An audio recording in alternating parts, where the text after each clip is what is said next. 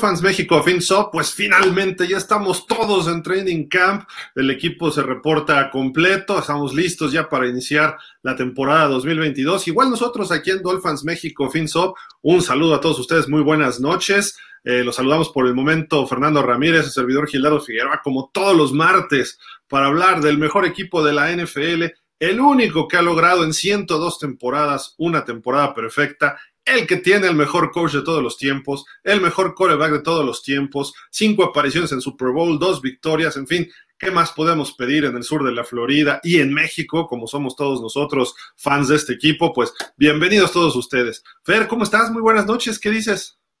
¿Qué tal, Gil? Buenas noches, saludos a todos los Dolphins, como siempre un gusto. Y te faltó decir la mejor afición también, ¿eh? Nada Por supuesto. ¿No? Digo, para ponerle la cereza al pastel. Un gusto, como siempre, estar aquí contigo, con Javi, Para que ponerle el pescadito al delfín. Exactamente, exactamente. Este, pues sí, como bien dices, ya este, prácticamente entramos en la pretemporada. Hoy es el primer día de donde está todo, todos los jugadores ya están en, en el campo de entrenamiento. Entonces, pues vamos a darle, ¿no? Porque hay noticias interesantes, aparte de la oficina también de, de Miami. Sí, de hecho, pues hoy llegó otro jugador interesante la contratación. Ahorita vamos a platicar de ello. Vamos a seguir recordando a los miembros del Salón de la Fama. Falta una semana para la ceremonia de entronización del 2022 de esta generación. Desgraciadamente no está Zach Thomas, pero vamos a recordar a los Dolphins que, que ya están en el Salón de la Fama. Hoy nos tocan otros cuatro.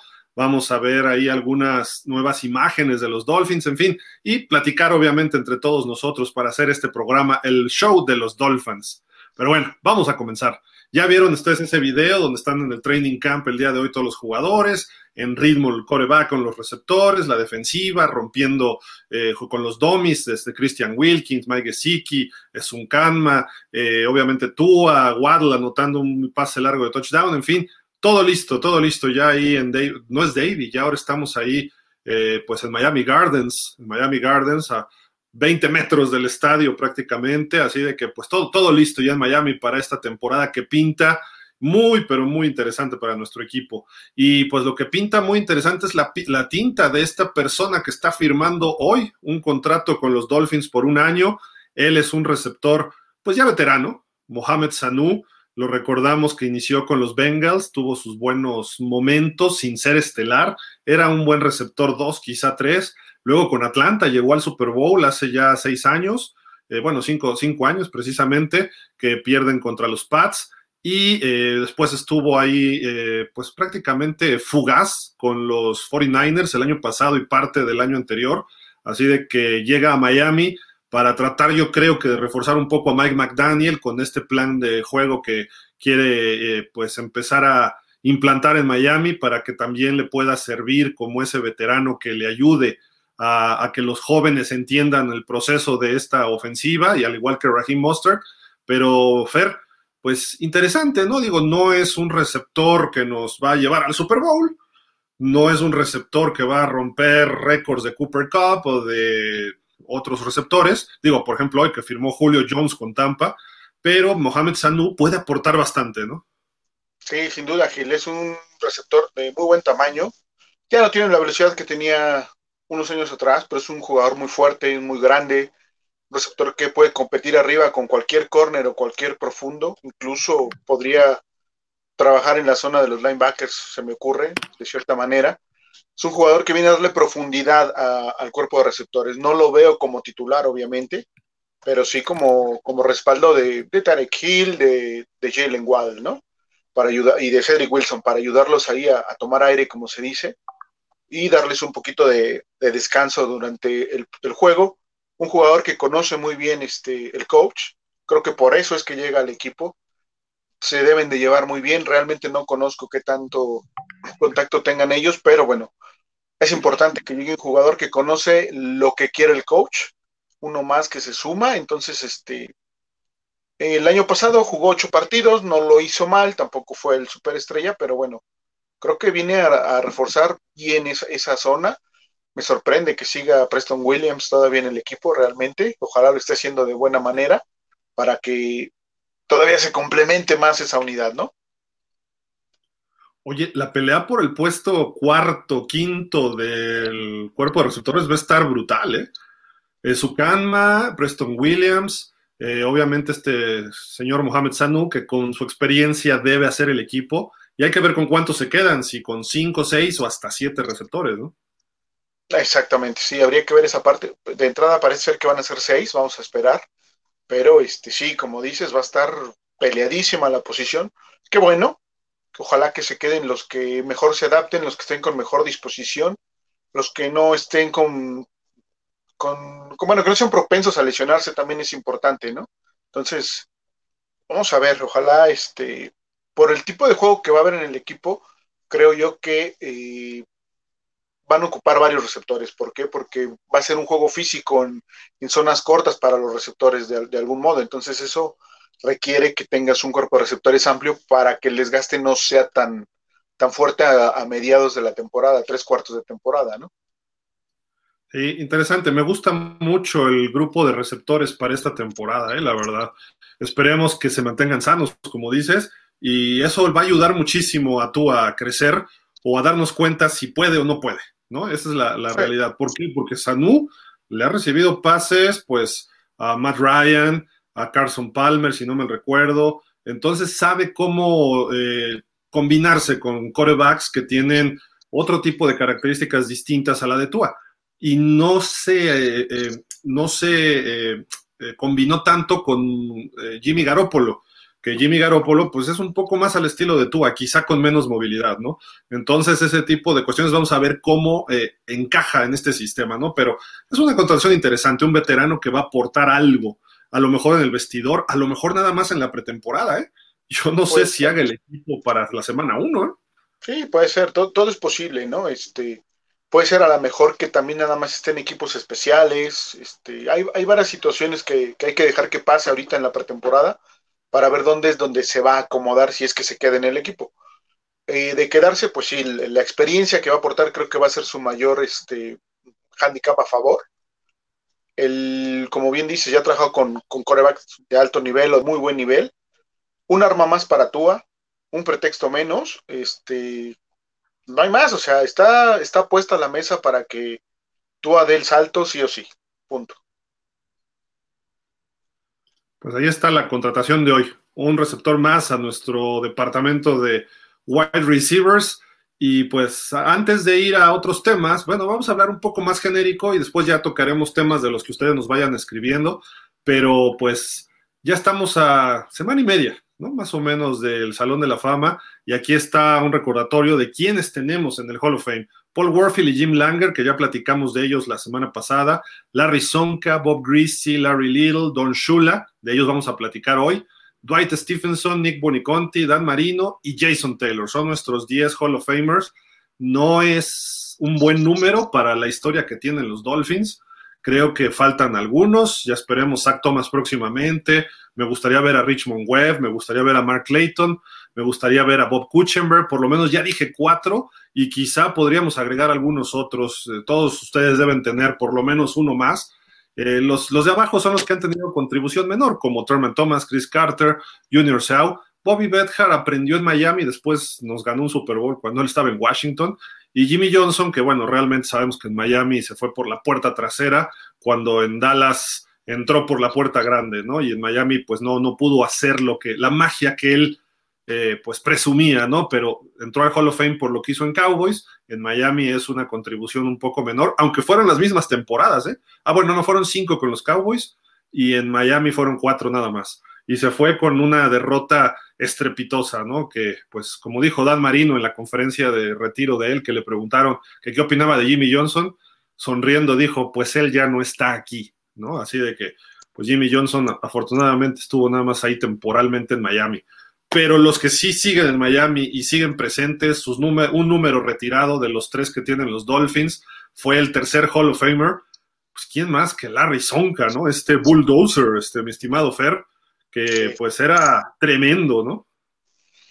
Sí, un jugador eh, al estilo antiguo, podemos llamarlo, ¿no? Tipo fullback.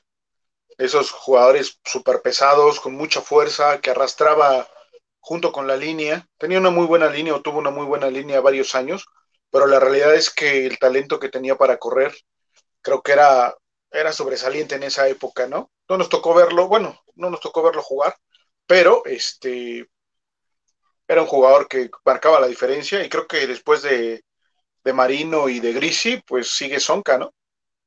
Sí, de acuerdo. Y creo que si hablamos ya en general de términos que pudiéramos decir de quién es el Dolphin más Dolphin, ok, Dan Marino rompió los récords y todo, pero el que siempre se ha comprometido con Miami es.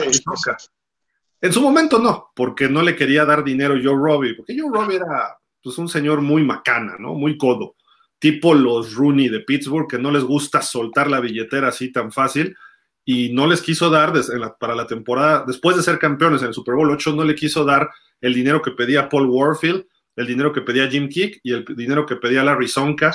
Eh, Don Shula trató de mediar, pero no fue suficiente, y los tres se fueron a la entonces Liga Mundial y se perdió por ahí varios años y luego regresa a la NFL, se va con los gigantes de Nueva York y es parte de aquella jugada del milagro en el Meadowlands que Joe Pisarchik iba ganando los gigantes a Filadelfia.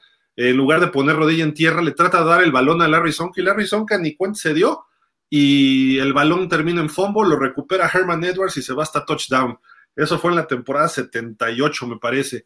Y después ya su última temporada regresa con los Dolphins. Ahí yo sí lo vi jugar ese 79 y sí me acuerdo de él cuando Bob Greasy usaba sus lentecitos y Miami no era el equipo tan sólido, la verdad, en esas épocas, pero era un equipo de playoff, contendiente, le daba batalla a veces a Pittsburgh, a los Raiders, a los Oilers, que en esas épocas eran más o menos este, un equipo pues eh, competitivo, eh, Denver también tuvo por ahí buenas temporadas, los Chargers, eh, pero ahí estuvo todavía Larry Sonka, pero sin duda alguna, esos tres Super Bowl seguidos, Larry Sonka fue parte esencial. Ojo, cuando llega Don Shula en el 70, Larry Sonka ya había llegado a los Dolphins en el 78. Él, Bob Greasy y algunos otros, no muchos. Y precisamente Sonka decía de que cambió totalmente la forma de entrenar. Dice, sabíamos que teníamos mucho talento, pero no lo habíamos explotado. Y cuando llegó Shula, ¡pum!, los despertó y vámonos, Miami se convierte en una dinastía que, de no haber sido por esos contratos, probablemente tendríamos más campeonatos de Super Bowl, Fer. Sí, yo creo que sí, Gil, sería, lo, más, lo más probable, ¿no? Por todo el talento que se tenía en el equipo. Este señor fue cinco veces Pro Bowl, dos veces All Pro, obviamente dos veces campeón de Super Bowl. Fue el MVP, ¿no? Si no, si no me equivoco. Del Bowl 8. 8. Entonces, este, digo, creo que es la élite de nuestros queridos Dolphins, realmente, ¿no? Sí, sin duda, sin duda. Y todavía de repente ahí es de los que critican al equipo a veces, han dicho de que juegan muy suavecito y que son unas niñas y cosas así. Entonces, son, casi es muy de la vieja guardia. Y ahí sigue. Él junto con Bob Kuchenberg eran los que realmente ponían ponen presión. Bueno, Kuchenberg ya falleció, pero Larry Sonka todavía le pone mucha presión. Y seguramente lo veremos en los festejos de la temporada perfecta, esta temporada, de lo cual vamos a hablar ahorita también un poquito más adelante. Vámonos con el que sigue, este, mi estimado Fer. Venga. Pues, le decían el profesor, al señor Greasy, ¿no? Nada más. sí, sin duda, este, creo que digo, hay quien discute, ¿no? Si es Marino y luego Grisi o Grisi y luego Marino. Sin duda, este, el señor es campeón y, no hay nada que discutir. Creo que es el coreback que más éxito ha tenido con los Dolphins. Sé que algunos no, me van a, o me van a querer fusilar, pero es, es la realidad, ¿no? Digo, no tenía las cualidades que obviamente tiene el buen Dan, pero logró llevar al equipo eh, a ser campeón, ¿no? Y eso vale muchísimo nos, dio esos dos campeonatos espalda con espalda. Ya sabemos que una temporada no realmente no estuvo él eh, todo el tiempo, pero bueno, parte del equipo y el coach Shula por algo lo, metió, ¿no? Para que cerrara esos, ese campeonato. Y bueno, creo que es. Él y Sonka son de los de más arriba, ¿no? Sin duda. Sí, sin duda, ¿eh? Grisi tres veces de jugador, bueno, coreback de Super Bowl. Él jugó en los Boilermakers de Purdue. Eh, fue de los primeros picks de los Dolphins en su segunda temporada. Sí, estoy de acuerdo, no tenía las cualidades físicas o, como se dice, físico-atléticas de Dan Marino. Eh, corría un poquito más, pero era preciso y también podía lanzar. Podía lanzar, lanzar profundo, podía lanzar corto, era muy certero. Su característica era ser demasiado inteligente al, jugar. Y obviamente se favorecía mucho de un gran ataque terrestre. El famoso eh, backfield perfecto eh, con Jim Kick, Mercury Morris y Larry Sonka, que obviamente corrías el balón, corrías, que todas las trayectorias quedaban abiertas. Y tenías al que en ese entonces se decía era el mejor receptor abierto de la NFL en la historia hasta que llegó un tal Jerry Rice, ¿no? Paul Warfield, que hablamos de él la semana pasada. Eh, y de repente eran los latigazos con Paul Warfield, eran los pases cortos o medianos con sus alas cerradas, concretamente Jim Mandich, o como ese pase de touchdown que le pone con una precisión en el Super Bowl 7 a Howard Twilly, fenomenal. Eh, podía salir rolando, podía pasar corto, podía pasar largo, era un buen líder, manejaba el equipo, en fin, Bob Greasy era verdaderamente un coreback, digamos que al estilo de Peyton Manning, sin ser así tan espectacular, él cumplía su, chamba y lo hacía de una forma eh, muy buena. Y, y, tú ya lo dijiste hace rato, una línea ofensiva este, quizá de las mejores en la historia, ¿no? Que ahorita vamos a hablar de uno de sus miembros. Este, era, e, era un jugador que explotaba sus cualidades, creo yo, ¿no? Muy, muy, muy cerebral también, de, de donde creo que por lo que yo he podido ver, sabía muy bien dónde estaba en el campo, la situación de juego, todo eso lo usaba a su favor para, lograr buenos resultados. ¿no? Y eso siempre va a ser interesante. Ocho veces Pro Bowl, dos veces All Pro, igualmente dos veces campeón de Super Bowl. Repito, está en, la cúspide ¿no? de, de nuestros Dolphins también. Sí, totalmente. Eh, la verdad, este, muy, muy merecido, un gran coreback. A mi gusto, sí, el mejor 12 en la historia de la NFL. ¿Sí? Sí, claro. Que Roger, ¿quién? Roger Stovak, ¿quién? Que Aaron Rodgers, ¿quién? Que Tom Brady, ¿quién? No, no, no, no. Quítense, ahí va Bob Greasy. Ken Stabler, otro 12, ¿no? También muy bueno. Sí. Que por cierto, Ken Stabler fue prácticamente el responsable de que Miami no fuera por ese tricampeonato en el 74, con la jugada de Sea of Hands, ¿no? Cuando lanza y ahí lo atrapa entre tres Dolphins o cuatro Clarence Davis ese pase, ¿no? Pero bueno, historia muy antigua que no queremos recordar. Y Griffin dio un partidazo ese contra Oakland, ¿eh? Y luego dio varios partidazos en un Thanksgiving del 76 contra los Cardenales de San Luis, en aquel tiempo todavía, seis pases de touchdown y el gran Dan Marino con todo lo que tenía y su brazo y Duper y Clayton y después OJ McDuffie y Oron de Gadsden, lo más que pudo hacer fue empatarlo. A diferencia que Marino perdió ese partido de seis touchdowns contra los Jets en el 86 y Bob Greasy le puso una paliza de 56 a 10 a los Cardenales, ¿no? Era la diferencia de Bob Greasy con Marino, que eh, Greasy podía repartir, podía irse a los shootouts o podía reentregar el balón podía administrar el juego o podía él ser agresivo, ¿no? Marino era agresivo siempre y no podía ser, Dan Marino era malísimo en el play action, este, Bob Greasy lo hacía bien y Bob Greasy podía pichar el balón, podía medio hacer engaños, no era tampoco el más este, móvil, ¿no? Quizá el más móvil de esa época era Roger Staubach o Frank Tarkenton, ¿no? Eh, eh, pero Bob Greasy también nos, nos, dio un blooper, ¿no? De Super Bowl terrible, ¿no? En el Super Bowl 6 contra Dallas, que es la captura más, gran, más larga de yardaje en la historia del Super Bowl, porque empieza a correr para un lado, para el otro, se creyó Frank Tarkenton y Bob Lilly, no me acuerdo qué otro de los Cowboys, lo capturó como 20 o 30 yardas atrás de la línea de golpeo, ¿no? Que fue espantoso ese Super Bowl para Miami en su momento, pero fue precisamente esa resortera, ese trampolín para despegar a los Dolphins a la temporada perfecta, ¿no? Si no hubieran perdido así, eh, Larry Sonka y Bob Greasy han comentado que cuando salieron de ese Super Bowl 6, que en el vestidor que les dijo Shula, para ser campeones tenemos que ser perfectos. Dijo, así que vamos a ser perfectos. Y el año que entra, como profeta, vámonos, la perfección, el 17-0, ¿no? Así de que muchas cosas eran importantes en esas épocas de los Dolphins, porque cómo se representaba y cómo lo convertían, lo ejecutaban en algo real. Se convertía en algo real. No nada más era eh, Jerry Jones diciendo vamos a ser campeones, o era Tyreek Hill abriendo la boca, burlándose de los receptores, de los defensivos. No, en ese tiempo eran como objetivos reales, ¿no? En los Dolphins y le hacían un caso todos a Shula y tenía su coreback perfecto.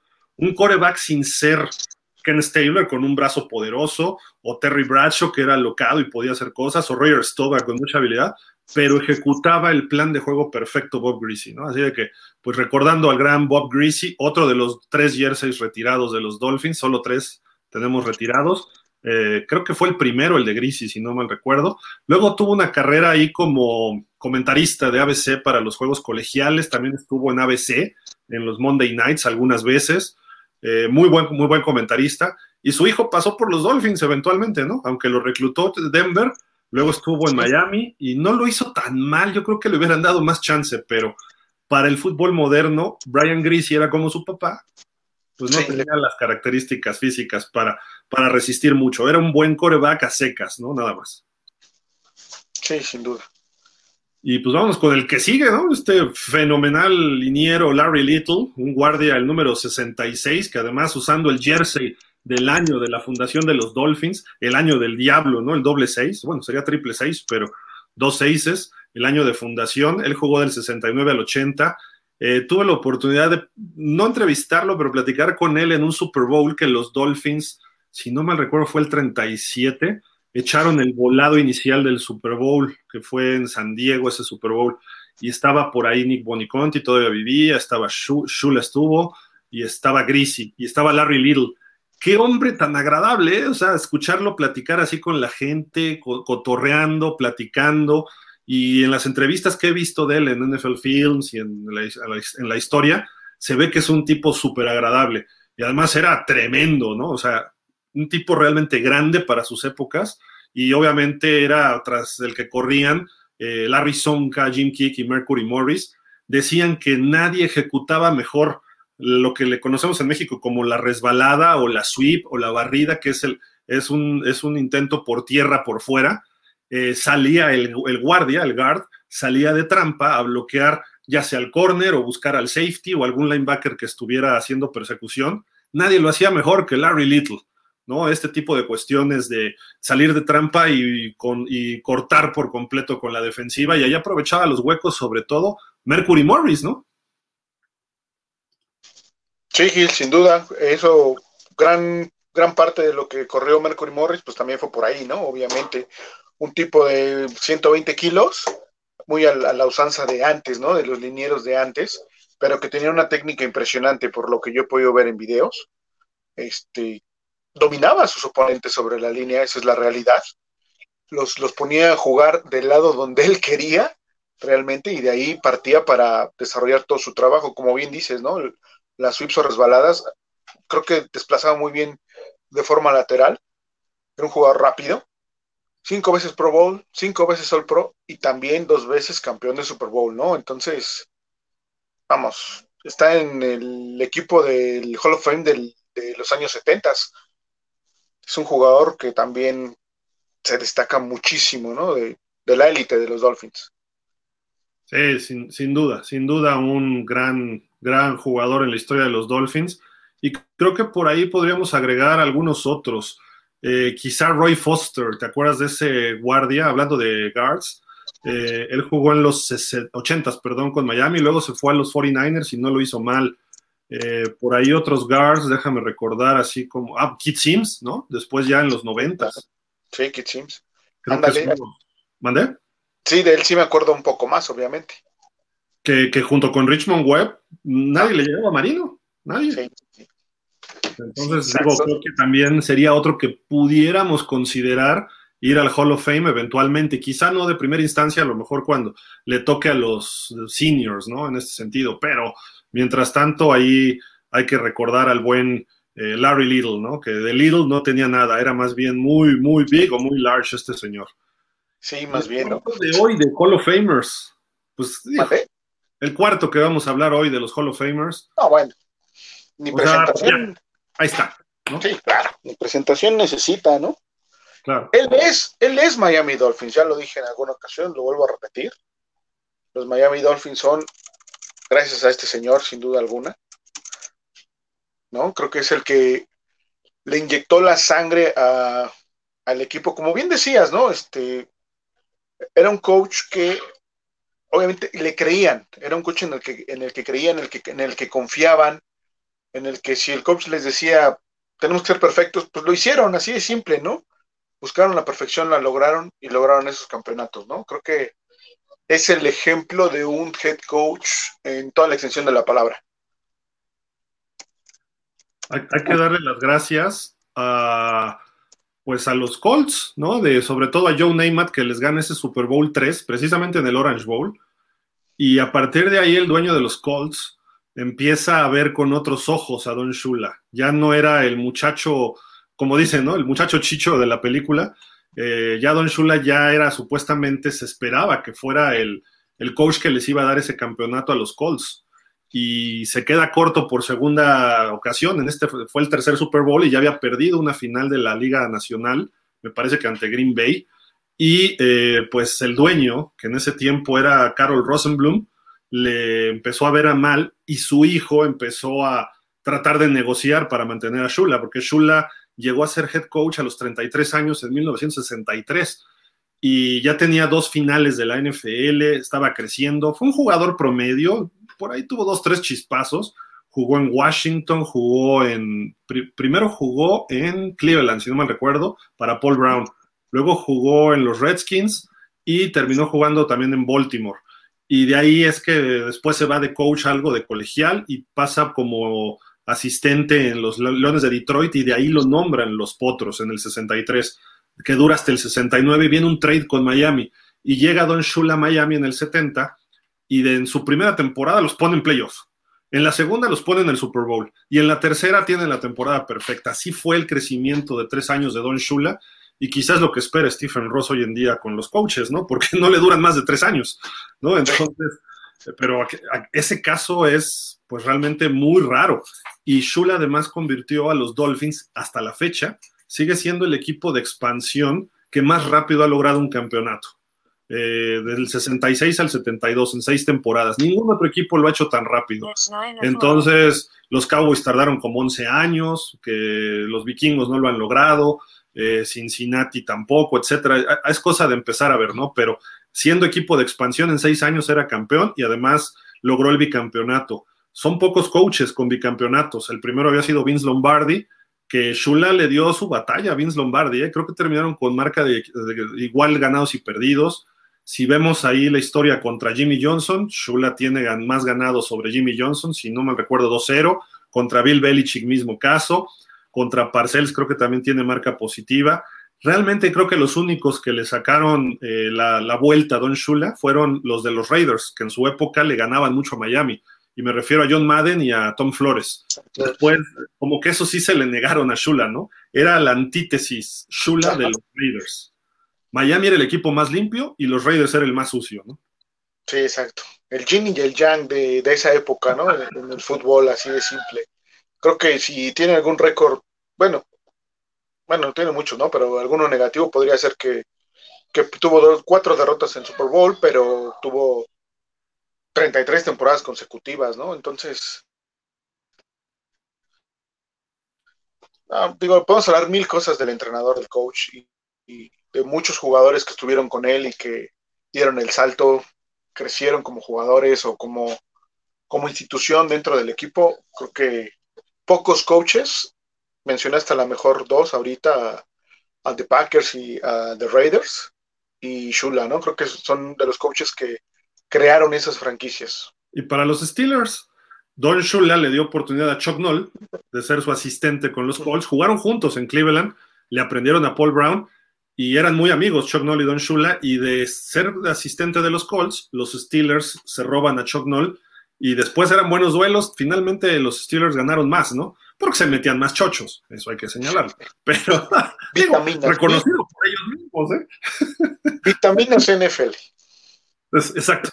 Eh, que en esa época, pues no había nada de, de cuestiones de antidoping, ¿no? Pero en fin, eh, los Steelers merecido lo que hicieron, ¿no? Y Miami se le ponía muy al tiro en esas épocas junto con Houston y Raiders, ¿no? Eran los equipos que más batalla le daban a los, a los acereros en los 70s. Y Miami pudo haber hecho más. Lástima que no se pudieron mantener juntos esa de 74, quizás 75. Eh, a lo mejor hasta hubiera sido cuatro campeonatos seguidos para Miami y Pittsburgh no sería la verdadera dinastía que hoy conocemos, pero los hubieras no existen y lamentablemente Joe Robbie le faltó invertir un poco más en ese sentido y cada vez que Don Shula tenía que renegociar su contrato era un ese. Joe Robbie no le quería pagar a pesar de que Shula era reconocido en la liga, tenía los números, llevaba a los Dolphins a playoff constantemente y Joe Robbie no, no, no, no y no. Y varias veces se hablaba que Shula iba a salir de los Dolphins. Por ahí del 80 tuvo una renegociación y Shula respondió con otras dos apariciones en Super Bowl. Pero en fin, digo, no, a, lo que conocemos como coaches que hacen más coaches, su árbol genealógico, por así decirlo, Shula no generó muchos. Eso es una realidad. Eh, Monte Clark pudo haber sido uno y le fue muy mal en los Leones. Bill Arnsparger, un coordinador defensivo muy bueno que intentó por ahí ser este eh, me parece que coach colegial y no le fue bien. Eh, ¿Qué otro por ahí? Déjenme ver. Ah, había otro coordinador defensivo también por ahí que no funcionó en la Universidad de Michigan. pero realmente era Shula. La imagen era tan fuerte de Shula que ni sus hijos, pues, Dave Shula fue asistente de Shula y no pudo hacerla. No, y, tan es así, Gil, que cuando muere en 2020, o sea, retumba la liga, esa es la realidad, porque por todos lados este, hubo mensajes de, pues, obviamente por, por el fallecimiento del coach, ¿no? Muy querido en muchos equipos, con muchos entrenadores, con muchos jugadores, jugadores que ni siquiera coachó, que le, expresaron sus respetos al coach precisamente solo por enfrentarlo, ¿no? Y por ver la, la, este, la filosofía que el coach manejaba. Siempre fue este, un coach ejemplo no nada más para los Dolphins, ¿no? También para gran parte de la liga y se le reconoció, este, a lo mejor tarde porque fue el día de su muerte, ¿no? Y, bueno, a lo mejor pudo haber sido un poco antes, pero bueno, ni modo. Digo, el mayor reconocimiento de Shula se fue todavía con una temporada ganadora de 9-7, una derrota en playoff ante Buffalo y ya había mucha presión de que se fuera en el 95 Miami tenía buen equipo, Shula ya tomaba todas las casi siempre Shula eligió a sus jugadores, eh, casi toda su carrera. En Miami puedo decir que siempre. Eh, la realidad es que empezó Miami a sufrir. Se esperaba que Miami tuviera más campeonatos con Marino. Shula le armó equipos muy buenos, trajo a Irving Fryer, Kid Byers, Kid Jackson en los noventas y no podían. Mark Ingram, el otro, el papá del corredor que todavía por allá anda en la NFL, eh, algunos jugadores de línea como Ron Heller, eh, la época de Brian Cox, Marco Coleman, que Brian Cox estaba medio loquito, ¿no? Eh, creo que todavía jugaba Offerdal, que era muy buen linebacker, que pudiera, digo, lamentablemente también, si Zach Thomas tuvo perfil bajo, Offerdal a nivel liga también, pero era un super linebacker, ¿eh? Yo creo que del nivel de, también de Urlacher, pero bueno, eso es otro asunto. Eh, el caso es que en el 94 y 95 la exigencia para Miami era muy alta. el 94 fue un temporadón, pero el señor este, Stoyanovich era, sí, ¿verdad? Mandó una patada hasta la esquina ahí en el Jack Murphy. y perdimos por un punto con los Chargers, ¿no? Y los Chargers se van hasta el Super Bowl que fue en Miami. Eh, y los apaleó San Francisco, ¿no? El año siguiente, pues Miami se esperaba que diera el brinco y apenas califica playoff, salvando ahí la temporada al final Marino en un juego contra Atlanta y contra los Rams, perdón, ya eran los, no es cierto, era contra Atlanta todavía. Y este, llega Miami a playoff y pierde, pues, no tan feo, pero sí dominado por los Bills y Shula se va. Eh, pues la presión era muy fuerte en los medios locales, decían que Shula ya se le había pasado el tiempo y bla, bla, bla pero y más que con el equipo que tenía era para darle más. Y no pudo, no pudo llegar a ese sexto Super Bowl con Miami, séptimo para su cuenta. Marino no pudo regresar ni con él ni con Jimmy Johnson. Y pues Shula se va en el 95 y en el 97 se hace una excepción, hablando del Salón de la Fama. Solo fueron dos años de retiro para que él llegara al Salón de la Fama. Sabemos que en la NFL, bueno, el Salón de la Fama del fútbol americano profesional, tienes que tener cinco años de haberte retirado. Don Shula llevaba dos, bueno, uno y medio, porque lo escogieron a finales del 96. Entonces eh, llega para la clase del 97. Es la última excepción que ha habido. Don Shula es el coach con más victorias en la historia, 347, y todavía le faltan como 30, una cosa así a Bill Belichick. Y como se ven las cosas, a lo mejor Belichick se retira pronto, hay que ver, ya también está setentón, si no mal recuerdo, Belichick. Eh, Pero bueno, ahí está todo el legado que dejó Don Shula, rebasó a George Halas, superó por mucho a su, a su mentor que fue Paul Brown. No pudo en Super Bowls hacer mucho, ¿por qué? Por lo mismo que decíamos, en esas épocas no había agencia libre ordenada, el draft era de la misma forma y había más picks, pero Miami, como siempre estaba arriba, escogía más abajo. Entonces no tenía la opción de ir por los mejores jugadores.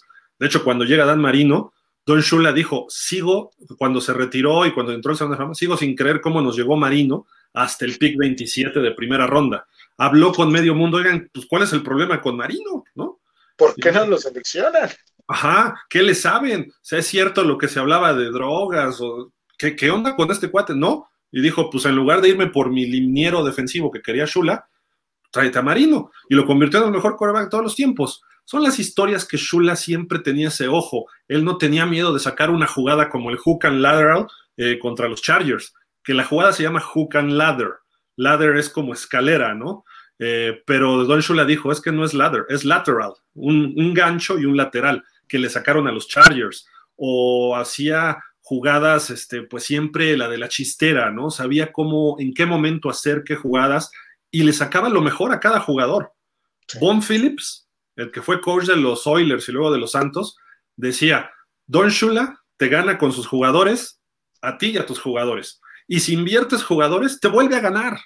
Dice, eso es lo que tenía Shula, era un gran coach, podía sacarle jugo a los jugadores regulares, a hacía mejor a todos sus jugadores. Quizá Marino en los Jets hubiera sido un bust, pero con Miami lo hizo estelar.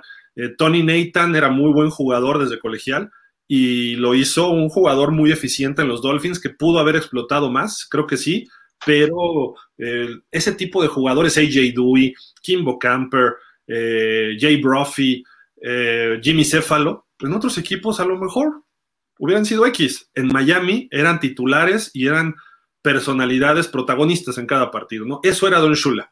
Y aparte la, la integridad, ¿no? O sea, lo que decía era lo que pensaba y era lo que hacía. Punto. Y yo, me quedo con sus tres Fs.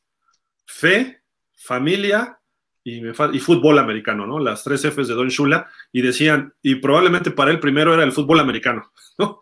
La familia y la fe eran otra cosa, porque se la pasaba ahí, ¿no? Y eso dicho por sus propios hijos, ¿no? Pero bueno, oigan, ya llegó Javi. Javi Roldán, ¿cómo estás, Javi? Buenas noches. ¿Qué tal la lluvia?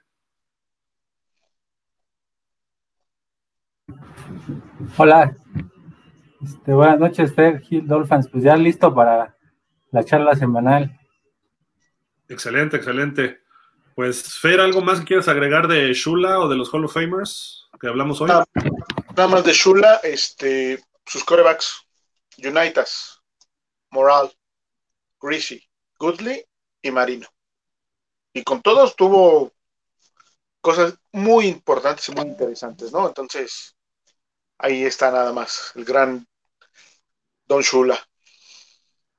Sí, sin, duda alguna. Tuvo marca de 6-1 contra Tom Landry, por ejemplo. lamentablemente, creo que dos, dos derrotas tuvo contra Tom Landry, pero una fue el Super Bowl. Eh, eso fue, pero iba Shula empezando con los Cowboys, con los Dolphins, y los Cowboys ya era el equipo que se estaba ya estaba consolidado con Roger Staubach. Entonces eran momentos distintos. Si se hubieran enfrentado uno dos años después, la cuestión hubiera sido muy, muy distinta, ¿no? Pero a final de cuentas ahí está la, eh, la historia de estos Hall of Famers. La próxima semana los últimos cuatro y eh, pues están también algunos interesantes, ¿eh?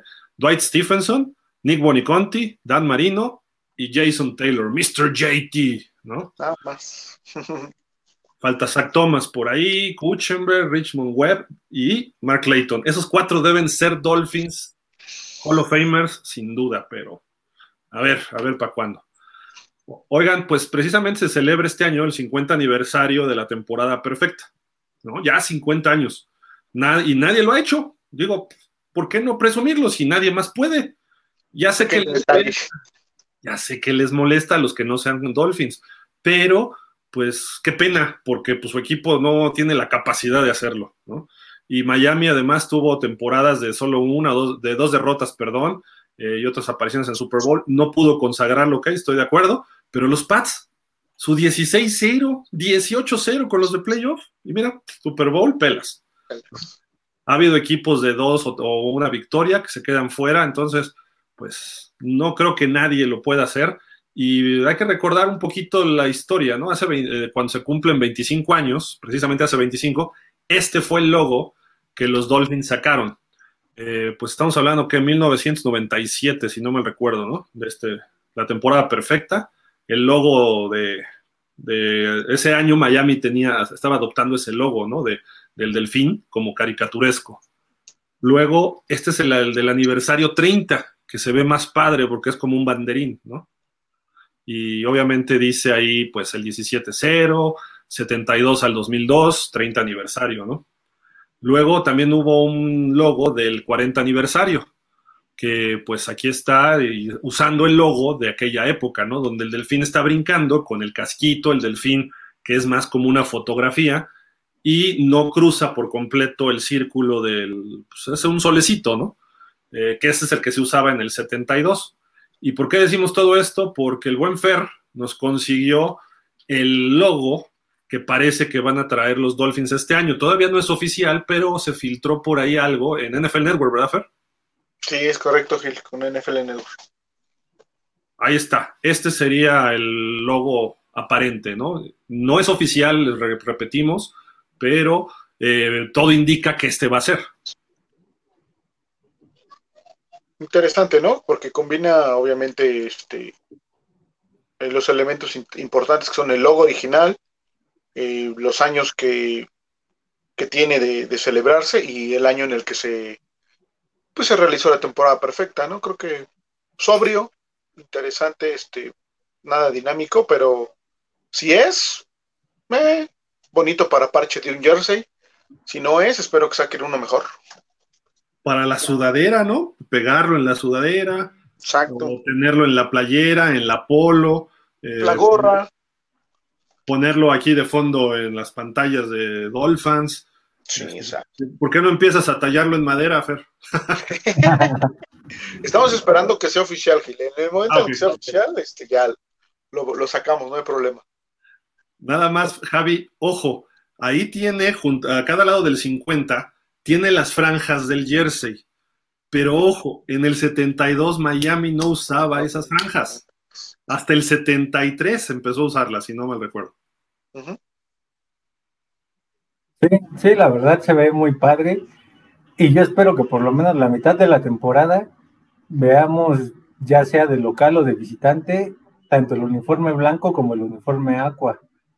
Me gustaría más el blanco porque pues fue con el que se ganó el Super Bowl. Pero pues a ver, a ver qué va a pasar. De acuerdo. Mira, por ejemplo, aquí Larry Little trae el uniforme de ese año, no trae las franjas. Ahora limpio totalmente, ¿no? Ajá, nada más era el número. Grisi aquí ya está en el Super Bowl 8 contra los vikingos y sí ya trae las franjas. Esa es la diferencia. Luego acá Larry Sonka está con franjas, pero este fue después de la temporada 72, supongo fue el 73. Jim Langer, ahí está sin franjas. Y Paul Warfield, ahí sí trae franjas, fue, quiere decir que no fue el 72 esa temporada. Así de que, ojo amigos, para que, porque por ahí alguien me preguntaba un día, oye, que me están vendiendo este jersey de Bob Greasy del 72 y me lo quieren vender como en 8 mil dólares, no sé qué. Le dije, a ver, espérate. Y me enseñó la foto y traía franjas y le dije, a ver, ese no es del 72, ¿eh? Le dije, para empezar, eh, creo que estaba autografiado. No, no 8 mil dólares, estoy exagerando, ¿eh? O sea, pero le querían vender caro, ¿no? Una cosa así como 800 dólares. Que, que sería un jersey caro, obviamente, ¿no? Si, si no, carísimo, pues es que uno de esos originales te vale 200 dólares, una cosa así. Y se lo quería vender como en 800 o una cosa brutal. Le dije, no, no, dile que no te vea la cara, porque no traían franjas en ese año los Dolphins, hasta el año siguiente. A lo mejor es del Super Bowl, y me dijo, y es el verde, que, que, con el Super Bowl, le dije, jugaron de blanco el Super Bowl 7. O sea, a ver, espérate, ¿no? O sea, pero en fin, esos detallitos, ¿no? Nada más ahí. Pero bueno, vale la pena recordar estos logos, ¿no? No sé cómo los, ¿cuál les gustó más, este, Javi, a ti? Eh, ¿Cuál te gustó más de los cuatro que vimos? Es que ah, es muy relativo. O sea, para mí el, logo del, del 90, ¿qué fue? Del 97 al 2012, 2013, es de los que más me ha gustado porque fue del se puede decir que los primeros uniformes que vi. No, no, pero, me refiero de los de la temporada perfecta. Ajá, por eso sería eso, el, el que está con el logo del 97 al 2013, este. me parece muy bonito. Pero por la historia y por este y por que en esas temporadas fue cuando se consiguieron los títulos, pues el de 72 es emblemático. Entonces, yo pondría ese para esta temporada, exactamente ese diseño, poniéndole ahora 50, este, temporada número 50, este, como conmemorativo. Me gusta más todavía ese del 40 que este que dice 50. Ok. ¿A ti, Fer, cuál te gustó más? A mí también el de los 30 años es el que, que más me gusta. ¿Este como el banderín? Ese, ajá. Me gusta la combinación, cómo está estructurado. Me parece que, está, está bonito, aparte trae el, el logo o el delfín que se usaba en, esos años, ¿no? Entonces, me gusta. Y de alguna forma trae el año del aniversario, ¿no? El 02. que ayuda a los que no sabemos mucho de matemáticas, ¿no? No sabemos sumar. Exacto. O sea, Peña Nieto. sabemos, que, sabemos que en 30 años, del 72 a, a 30 años, es en el 2002, eso seguro. Oye, y digo, el, importante, a mi gusto, como se festeja en el mundo habitualmente, es el de 25 años y el de 50. Y ya cuando sea 75 será el otro, pero por eso tiene mucha valía, se me hace este del 25. Y me gusta, por lo de Perfect Season, trae como un este listón, ¿no? Ahí alrededor. Ah, también se ve padre. Y sin duda me gusta el del 50, ¿eh? este que, que filtraron, se está padrísimo, ¿no? Sí le pondría en algún lado que diga 2002, chiquito, no al tamaño del 72, ¿no? Pero algo así, 2022, perdón, chiquito. Para... agregarle el, en una orillita, así como se le hace en, este, en algunos uniformes de soccer o eso, en la orillita, se ganó el Super Bowl tal a tal equipo, para que se viera. Ponerle Super Bowl 7 o algo así, de acuerdo. Pues ahí está, amigos, ustedes díganos cuál les gustó más, si les gusta el del 50, eh, pues como dice nuestro buen amigo Alberto Espinosa, si no les gusta, bueno, compren su equipo y hagan su logo y ya se acabó, pero, ah, no es cierto. Este, a mí sí me gustó el del 50 también, se ve padre como emblema, como escudo. Se parece un poco al nuestro, ¿eh? el que tenemos aquí, mira. Más o menos. Sí, ahí se va, ahí se va. Esos diseñadores de los Dolphins, copiones, tienen que venir a ver a Dolphins para hacer sus logos especiales. O sea, pues, ¿qué les pasa? ¿No? Oigan, y, ya vieron que está saliendo, todos los equipos tienen un casco alterno, ¿no? Que ya la, o alternativo, no sé cómo traducir, yo creo que alterno, ¿no? Este sería, eh, pues hay varios equipos, ya hay como 10 que han sacado, la mayoría negros, que parece que se les quemó el cerebro, ¿no? Pensando en, ¿y qué hacemos para este casco negro? Son 13, son 13 entre retros y alternativos, ¿no? Porque ¿El son retros. Yo sé que lo odiamos a los Pats aquí, pero me gusta ese logo y ese casco de los Pats. Hay que reconocer que sí está, está bonito. Para mí el que se llevó las palmas es el de los Bengals, ¿eh? ¿Ah? Sí. ¿Qué, qué? ¿Cómo? El, de Tejano, el de Tejanos, porque creo que no fue negro, ¿no? Fue rojo, se, apegó más, se apegó más a sus colores y se ve muy padre. Ah, el, bueno. que está, el que está horrible es el de Chicago, naranja, ¿no? Ah, no, ese sí. Sí es, una copia de, es una copia del de, del de Cleveland, pero con la sede de Chicago. correcto, sí. Oigan, pues digo, llevan varios años que pues la gente, los diseñadores en Estados Unidos, hacen sus propuestas. Y de hecho, eh, la marca Riddle de cascos eh, vendió algunos cascos con otros colores. Por ejemplo, los Steelers, su casco amarillo que sacaron retro, los Cowboys tenían un azul rey, y Miami sacó este en el Aqua. A mí personalmente me encanta. No sé ustedes cómo lo ven. Sí, e, es un casco bonito. No me agrada tanto el metalizado, te soy sincero. A mí me hubiese gustado un poquito más eh, color, si no mate, este brillante normal. Pero bueno, sí es un casco muy interesante, ¿no? Este, diferente, estamos acostumbrados al casco blanco dudo que Miami cambie el casco blanco. Yo por ahí vi uno gris, no me desagradó, ¿eh? Gris color piel delfín. Ok. se, veía, se veía muy bonito también. Lo voy a buscar y luego lo ponemos en algún programa. Pero este, este está, está padre. ¿A ti, Javi, te late o no te late este? Eh, sí, pero yo le agregaría, no sé si una franja naranja o blanca en medio para que se viera como más estilizado y creo que sería perfecto así. Porque nada más es el único detalle que le veo al, casco. Este me gustaría como casco alterno de los Dolphins, la verdad. Para los color pero, con qué uniforme lo todo, todo, todo el aguamarina, ¿no? Todo el Rush. Ah, o sea, todo el de este color, pero el casco así metalizado. O todo blanco con el casco agua, agua. ¿no? Ok, ok. Digo, no sé, se me ocurre, es una idea mía, ¿eh? No, no, no sé, pero. Y digo, no, es oficial nada de los Dolphins, obviamente. Sí, no, de, de, Miami creo que no, no va a haber casco, creo que va a ser este el, blanco, ¿no? Si acaso cambiará el logo en algunos, en algunos juegos, probablemente. Yo, yo creo que sí, sí, lo han hecho en, en otros años, ¿no? Ahorita este año tiene que ser con mayor razón usar el retro. Es que una cosa es el alterno y otra cosa es el retro, y, me parece que puedes tener las dos opciones, pero el alterno puede ser de otro color. El retro normalmente es del mismo color. El caso de Pittsburgh sí brincaba un poquito, ¿no? De negro a amarillo. Pero eh, Miami, por ejemplo, no tiene problema porque nada más quita una calcomanía y pone la otra y cambian la barra.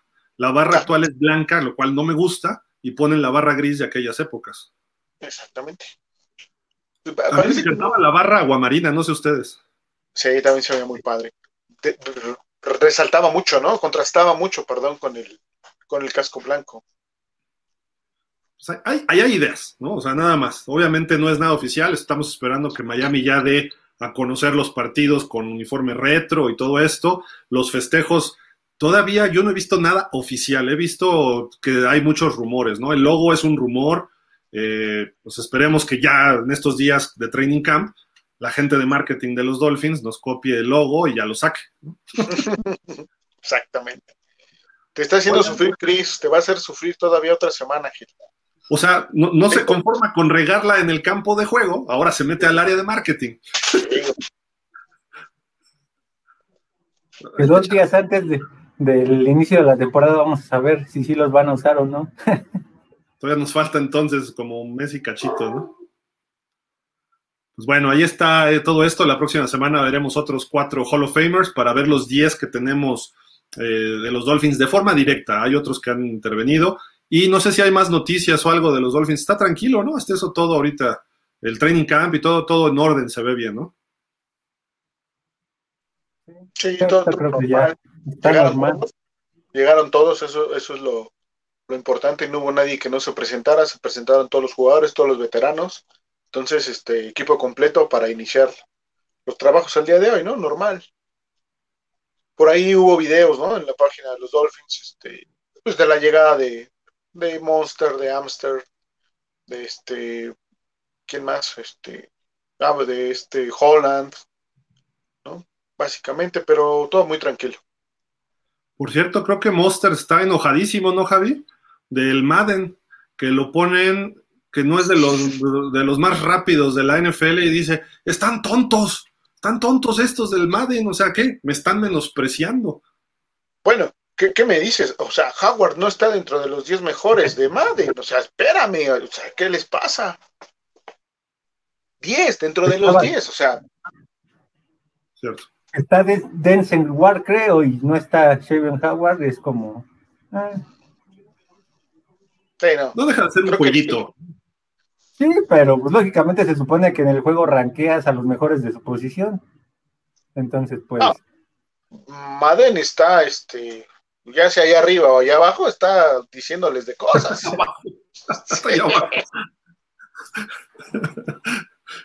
es que él siempre odió a Miami, porque Miami era muy limpio y muy decente. Pero sus rankings, digamos que estaban coherentes, ¿no? Ahorita sí creo que, híjole, hay unos que no, no comparto del todo, ¿eh? Sí, de acuerdo. Pero por eso hay que ver Pro Football Focus, y el otro, ¿cómo se llama? El, este, ay, el Pro Football Focus creo que lo trabajan con NBC, ¿no? Y hay otro que trabaja con la CBS mucho, pero bueno, en fin, eh, son, son dos eh, pues, empresas que se dedican a calificar jugadores. como scouts, pero más allá, van más allá, estadísticas, números, lesiones, meten factores este, matemáticos ahí, este, los famosos algoritmos y mil relajos y sacan los, los, este, pues los rankings de los jugadores y son muy certeros. O sea, la verdad, normalmente dicen, Aaron Donald tiene tantos puntos y es el mejor liniero y hacen sus proyecciones a la temporada. Va a terminar como con 12 capturas y como con 80 tacleadas y pum, más o menos cuadra eso, ¿no? En general, casi no fallan sus, sus, sus proyecciones matemáticas, ¿no? Algoritmos no tienen, bueno, sí tiene que ver, pero no tan directo, ¿no? Pero en fin, ahí está esta situación. Y rapidísimo, nada más una última Ojo, me han mandado varias personas que salió un, de hecho, si se meten a Wikipedia en español y le ponen Jimmy Garoppolo, pone que está en los Dolphins. Y por ahí alguien en redes puso de que ya Miami estaba haciendo un trade por Jimmy Garoppolo con los Niners. No es cierto, eso es fake news, eso es falso. Eh, a lo mejor pudiera haber interés, pudiera darse, creo que puede ocurrir, pero no necesariamente es que sea un hecho como lo han puesto. ¿no? Eh, ¿Por qué? Puede ocurrir, ¿por qué? Porque Mike McDaniel fue el coordinador ofensivo y coach de los Niners varios años con Garópolo. Y Garópolo ya está fuera de San Francisco, ya no un pie, ya está con pie y medio fuera. Hoy ya pasó sus exámenes físicos, ya se recuperó de lesiones, entonces creo que puede, pudiera darse, pero ¿qué va a pasar si traen a Garópolo ahorita, Javi? Eh, ¿Es mejor que Tua? ¿Es mejor que Bridgewater? Eh, no lo sé, ¿no? Eh, digo, no sé, obviamente hay miles de opiniones, Javi, pero me gustaría escuchar la tuya. Si tú lo verías factible, ¿crees que encajaría o serviría de algo? En papel sí y en papel no, ahí te. ¿Por qué? Porque Jimmy Garapolo bajo este sistema ya te llegó a un Super Bowl y, y pues te metió a playoffs, todo lo que tú quieras y estuvo compitiendo que Kansas fue mucho mejor equipo y lo exhibió, eso sí es cierto. Pero quizás si llegara, yo creo que sería como lo que Miami estaba generando con Deshaun Watson, decirle a Tua, pues es que tú no estás al nivel de lo que el equipo espera y entonces le, le ocasionarías un retroceso mental. Eso a mí no me gustaría porque se supone que a él ya le estás este, ya le estás poniendo playmakers para ver si él con esos playmakers va a tener la capacidad de desarrollarse y despuntar como a lo mejor, ¿qué te parece? Un lugar 15 en la lista de corebacks o un lugar 13, que es a lo que puedes aspirar con él en esta temporada. Entonces, a mí no me gustaría que llegara porque yo siento que hasta en brazo tiene más brazo Tua que Jimmy Garapolo. Entonces, pues ahí sí, ¿no? Pero si lo ves desde la perspectiva de McDaniel, pues podría ser como su seguro de vida si ve que en la semana 4 o 5 tú de plano no se acopla al sistema o, llevas este, un 1-3 o 0-4, cosas así. Entonces, ese sería el, único este, detalle por el cual Jimmy G podría llegar a Miami. Fer, ¿tú, ves por ahí esa posibilidad o, verías algo positivo de llevarse a Garópolo a Miami? Mm, lo positivo, como ya lo dijo Javi, es que conoce el sistema de, del coach McDaniel, ¿no? Y que McDaniel lo conoce a él. Veo más cosas negativas que positivas realmente. Creo que sería empezar la novela 2.0 de Dishon Watson, ahora con, con, Jimmy Garoppolo. Mm, creo que a lo mejor sí está por arriba de Tua al término de la temporada anterior, no sé ahorita, realmente con, la lesión, digo, la operación fue en el hombro, el hombro de lanzar, este, sería empezar el, vamos a suponer que lo pones a jugar, pero sería empezar el año pasado de Tua, que venía de una lesión y que le costó trabajo y regresar, y, y lo mismo va a pasar con Jimmy en el equipo en el que juegue. O sea, va a empezar a jugar, pero pues no va a ser lo mismo. ¿Por qué? Porque pues viene la cirugía y hay que recuperarse y entonces creo que yo no me gustaría verlo en el equipo porque aparte el ambiente se va a enrarecer obviamente. Vamos a, va, a empezar la prensa otra vez a quién es mejor, si es Jimmy o es este Tua. Eh, si empieza a perder Tua, eh, no, pues ya pone a Jimmy. Este, entonces, ¿para qué trajiste a Teddy también? O sea, un sinfín de factores que aparte en la oficina no va a ser tan fácil porque Jimmy no va a hacer el contrato de, vamos a poner, de Bridgewater, ¿no? O sea, Jimmy va a ser un contrato más, bastante más caro, ¿no? no y, San Francisco también no sabemos qué, qué está pidiendo, ¿no? Aunque ya lo quieren fuera, pero hoy se presentó a entrenar, ¿no? Y, entrenó y no como el coreback uno, está como, como el backup de, de Troy Lance, entonces hay que esperar que desarrolle un poco más. No me gustaría, repito, no me gustaría verlo en Miami por lo que ya comenté, ¿no? Le veo más negativo que positivo. Sí, de acuerdo. ¿Y sabes qué? Además hay otro problemita por ahí que los, el, salario es de 25 millones para eh, Garópolo esta temporada. Si no, si, si él está en la semana 1 en el roster de San Francisco, eso le va a afectar, porque es totalmente garantizado, le va a afectar al tope salarial de los Niners. Si vas a hacer algo por Garópolo, espérate, lo van a cortar los Niners. O sea, si vas a intentar hacer algo y no te metas en broncas de cargar con un salario de 25 millones, que Miami no tiene ahorita esa lana extra, tendrías que cortar a Bridgewater y hacer algunos movimientos para ajustar. Y a mi gusto no es mejor que Tua, estoy de acuerdo con Javi. Eh, Tua tiene un techo más grande para mejorar y Garópolo ya llegó a su techo. Y su techo es casi lo mismo que tiene Tua ahorita. Y ojo, yo, critico a Tua, pero Garópolo no va a dar más, ni en San Francisco ni en donde esté. Ese es el Garópolo ya real, porque ya lleva siete, ocho temporadas en la NFL. En los Patriotas mostró algunas este, limitantes. En San Francisco no ganaron el Super Bowl. No necesariamente por responsabilidad de él, pero él afectó contra Kansas City. Él pudo haber hecho más eh, el año pasado los playoffs fueron terribles para él. Los tres partidos muy malos. Obviamente hubo un equipo que sí le agarró la medida y le ganó. Eh, dejó vivir a, Dallas con una intercepción en el juego de primera ronda. Jugó muy mal contra los Packers en Green Bay y contra los Rams.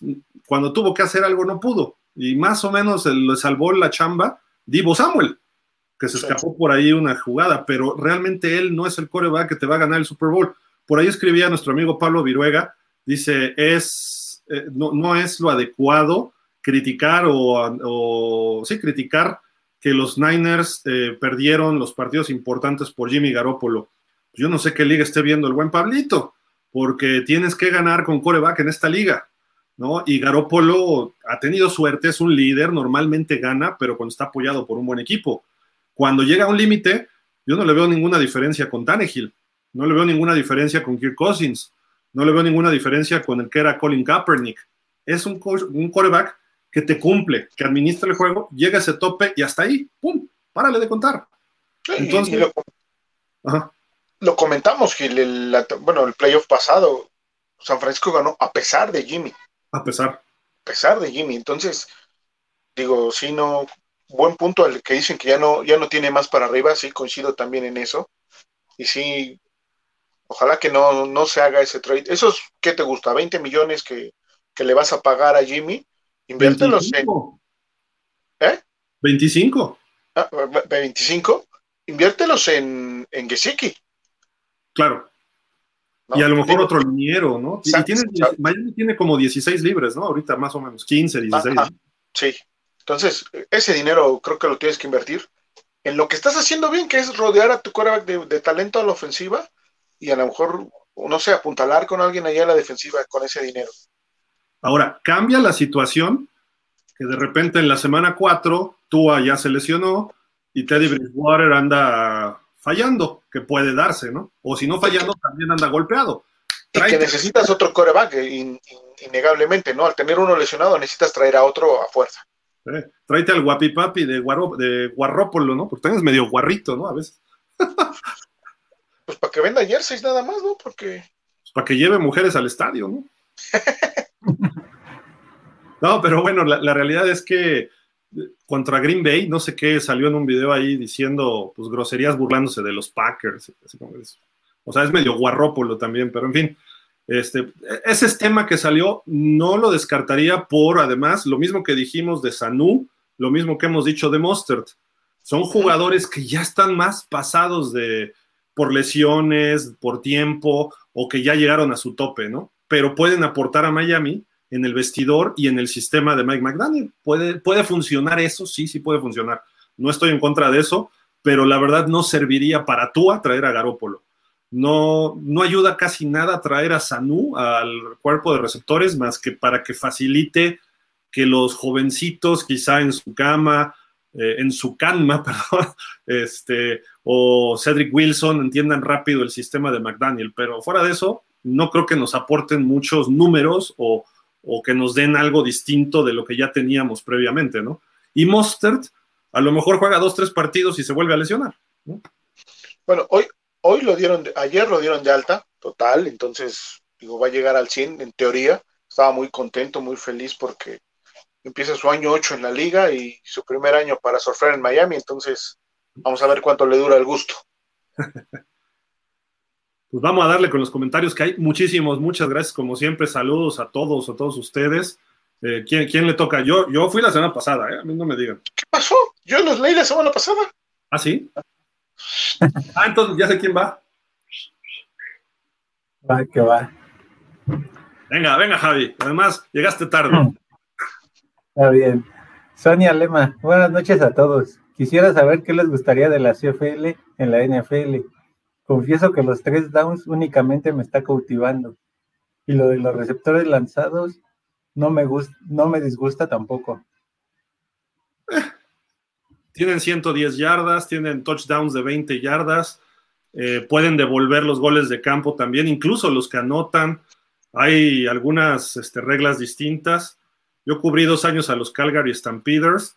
Lo único que me gusta de Canadá es que llegó Cameron Wake de los British Lions, de los British Columbia Lions. Todo lo demás, es un fútbol americano y es buen nivel hay mexicanos allá que le está, le yendo bien y creo que deberían unificar criterios, ¿no? Yo sé que, es más, tienen más años la liga canadiense que la NFL, jugando de cierta forma. Los Argonautas de Toronto, los Stampeders de Calgary, los este, Alouettes de Montreal, son, equipos tradicionales. Quizá yo vería más fácil que no tanto que se cambien reglas de, de uno a otro, sino pues, que se integren en una potencial expansión del NFL, integrar dos equipos, quizá Vancouver y Toronto, a la NFL y poner uno de Monterrey y quizá la Ciudad de México y agregas cuatro. Y a lo mejor te traes uno de Londres y uno de Tokio, ya son seis. Y hacer una liga de eventualmente de 40 equipos y no de 32, divisiones de cinco. Eso es una idea que pudiera ocurrir, pero como está la economía, no creo que haya mucha inversión para poner un equipo es un problemón, porque son miles de millones de dólares. Y ahí poner hasta ocho, pues imagínate. Sí hay millonarios, sí, sí los hay, pero no todos quieren invertir en, fútbol americano.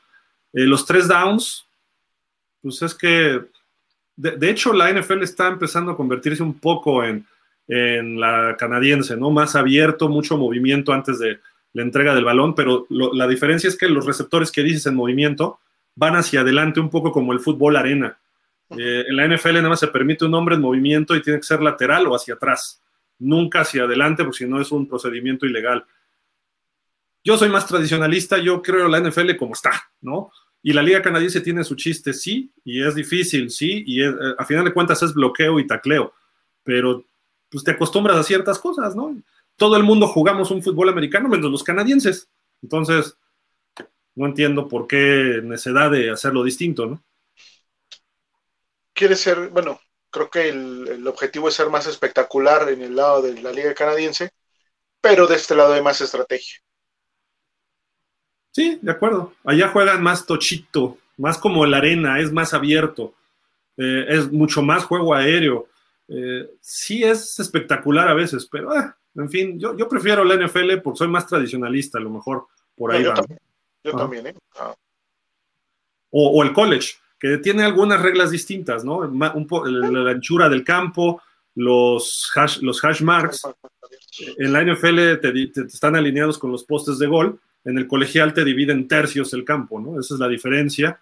Y en la NFL tienes como dividido en cinco partes el campo.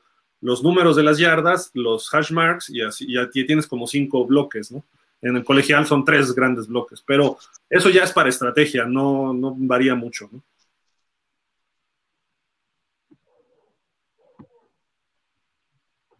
La misma Sonia, ¿les gustaría la contratación de Sanu? ¿Cómo encaja en el esquema y para qué serviría? Dale, Javi, porque nosotros ya comentamos. Mm, Es que ya lo, creo que ya me escuché un poquito lo que venían diciendo y yo creo que no, nada más como asesor de los, del cuerpo de receptores, porque en realidad no es, no tiene un nivel que puedas decir top 10 de la liga. Quizá está entre el lugar 30 o 40 de los mejores receptores de la liga y eso ya es mucho decir. Entonces, mejor te esperas a ver qué te puede dar el, la camita y pues ya ahí. A ver que, si te puede dar la sorpresa o en una de esas Cedric Wilson también. Si te puede dar este lo mismo que te aportaría Sanu. Porque en ese caso ahorita pues todo el cuerpo de receptores va a estar a cargo de, un buen ex receptor como Wes Welker. Y yo creo que a cada uno lo va a aconsejar y lo va a utilizar de acuerdo a lo que le pida McDaniel.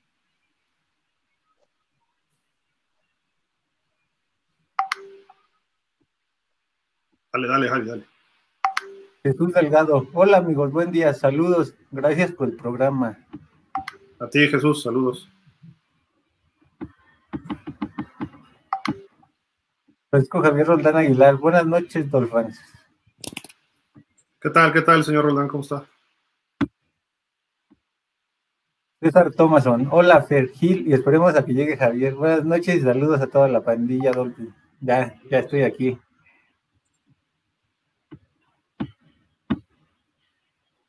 El mismo Francisco Javier. Feliz, ya casi está la temporada. Ya, a la vuelta de la esquina.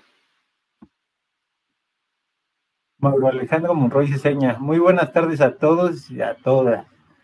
A seis semanas y cuatro días para destruir a los Pats. Oye, este, todes, hay que decir todes ahora, ¿no? Hay que ser inclusivos. Ah, bueno, bueno. se me olvida, se me olvida. El Francisco, puros bolillazos. Yo creo que aquí dijeron algo de. Es que pusimos el video del training camp. Ah, ya, sí. Eh, Jorge Humberto. Buenas noches, señores. ¿Cómo están? ¿Qué tal, Jorge? Jorge Humberto, perdón. Ay, no, este no puedo, este lo puedo omitir. ¿Qué, ¿Qué pasó? A ver. Buenas noches, don Fernando. Javier Taboailoa Gil y hermanos Dolphins. A partir de hoy, Rafael Jaramillo. Antes, Quilay Mantenimiento. Ah, Quilay. Ahora te vamos a seguir siendo Quilay, fíjate, nomás. Gracias, saludos, Rafa. Juan Carlos García. Buenas noches a todos. Fer Gil y Javi cuando llegue. No entendí por qué firmaron a Sanu. Ojalá que todavía pueda aportar algo a la ofensiva. Esperemos, esperemos.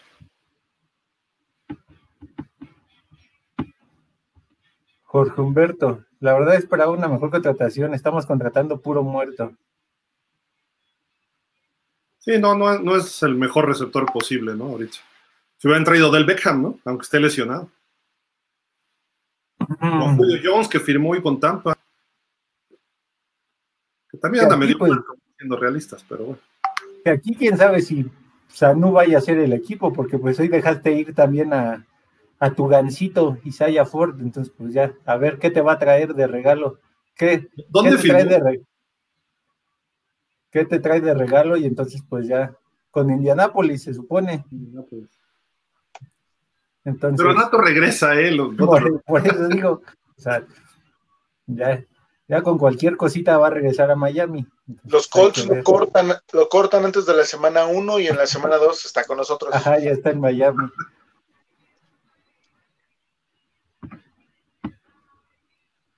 Moro Alejandro, San Uno es la panacea de los receptores para ayudará para complementar el estilo de juego y respaldar en tiempo de juego a los titulares. Correcto. Creo que por ahí, sí. Ajá, solo que lo quieras utilizar para de pronto este, darle descanso a, a Waddle o, a, o a Gil, pero eh, yo creo que ese trabajo lo puede hacer. El mismo trabajo que te va a hacer Sanu lo puede hacer tanto Cedric Wilson como, como este en su canma. A lo mejor porque Sanu es más físico, ¿no? Ahí sería un poquito la diferencia nada más. Sí, quizás es más completo y eso está una ventaja. Ajá. Pero también en su calma anda por ahí, ¿no? Físicamente es grande y espigado, ¿no? Sí, sí es espigadón también, pero le falta trabajo. Vitaminas NFL, ya a lo mejor el otro año ya. Jorge Humberto, espero que el señor Kelly crea que esto es una contratación bomba. Espero que sí llegue Orlando Brown. ok. Omar Kelly, ¿no? Debe ser. Ajá. El mismo Jorge Humberto. Creo que Preston y Sanu harían lo mismo. Tenemos que recobrar a Byron de la lista. Sí. Ah, está en la del PUP. ¿Qué, es la PUP? Que, que no pueden desempeñarse, ¿no? Es. No me acuerdo qué significa tal cual, pero algo así es, ¿no? No, y, sí, porque porque si no tenemos este al no a Noa y no, no, nada más no, mejor así. mejor así, este, que se hagan todo lo posible por infiltrarlo, por tenerlo al 100% para la semana 1, porque si no, sí se va a sufrir mucho. Si no se tiene a la pareja de esquineros que, que Miami necesita. Refugio García, Saliendo Dolphins, Gil Fernando sobre el receptor Sanur, yo no lo veo que se quede en el roster. Puede ayudar en el off-season, bueno, en la pretemporada, mejor dicho, ahorita, ¿no? A, ponerle presión a que los otros eleven su juego. Eso, eso puede ser una estrategia también. Sí.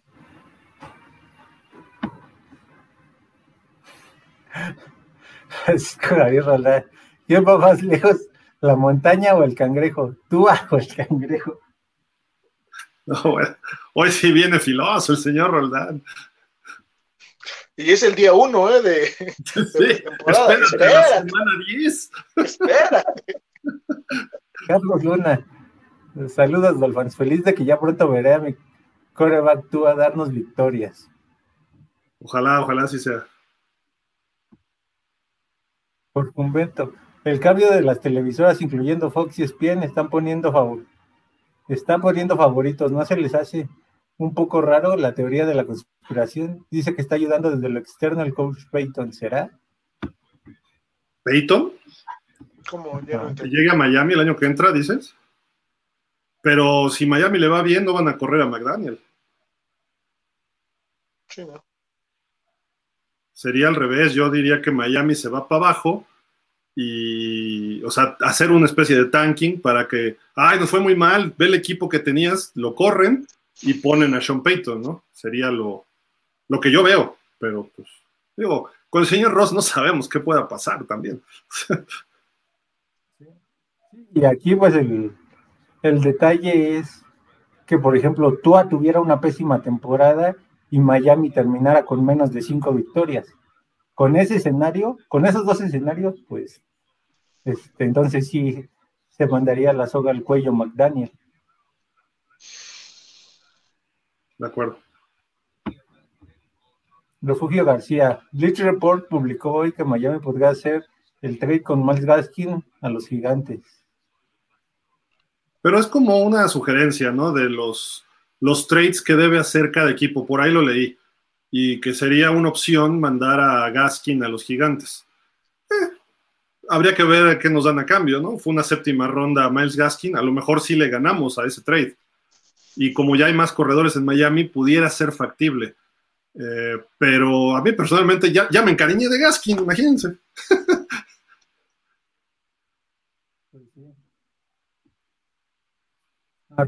no. Hola, buenas noches a todos los Dolphins, Gil, Fer y Javier pues ya cada vez menos días para la campaña. ¿Cómo ven la contratación de Sanu? ¿Podemos suponer que Preston ya tiene un pie fuera de Miami? No, yo sí lo creo, ¿eh? ¿Tú no? Creo. Pues no creo, Gil todavía está ahí, mejor se fue este este Ford. Este, Pero mira, Sanu está viejito. No es el mejor receptor, pero te va a ayudar en el sistema.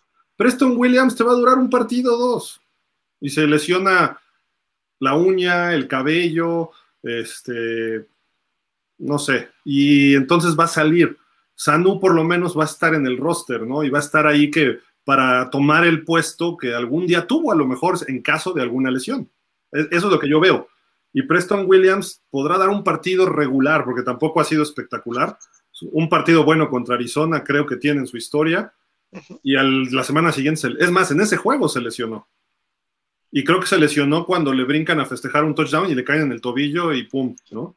O sea, ni siquiera fue una lesión de juego. Entonces dices, este cuate sí es, tiene habilidades, pero no va a durar. Y Sanu puede ser consistente, un veterano consistente, que además en el vestidor te vaya guiando a los, a los muchachitos como Wall o Esukanma, alguno de ellos, ¿no? Digo, eso es lo que yo veo. A lo mejor estoy equivocado, ¿no? Pero eh, Preston Williams no te va a durar. Yo veo a Preston Williams una, este, ¿cómo le dicen? Pues en inglés es casualty, pero sería el sacrificado próximamente, ¿no? Salvo que se vea un training, bueno, training camp y pretemporada espectacular, ¿no?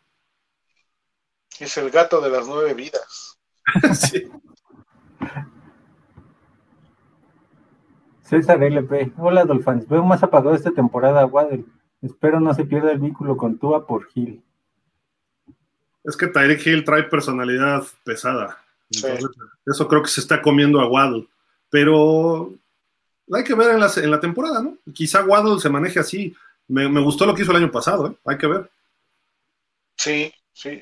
Bueno, pero sí coincido con César, ¿eh? Como que Waddle ha estado un poquito más, más abajo, más alejado de Tua, obviamente porque Tyreek Hill le genera muchísimo más, este, más presencia con Tua y está quedándose un poquito a la sombra de Tyrek y vamos, es fuera del campo, eso es, hay que señalarlo, ¿no? Esto que se queda eh, Waddle fuera, es fuera del campo, ya dentro del campo vamos a ver si se empareja la cosa, ¿no? Que es donde nos interesa que esté, que esté funcionando o que esté también presente, ¿no? Digo, en su podcast, Gil puede hacer lo que quiera, pero este, en el campo, pues sí deben de ir muy a la par.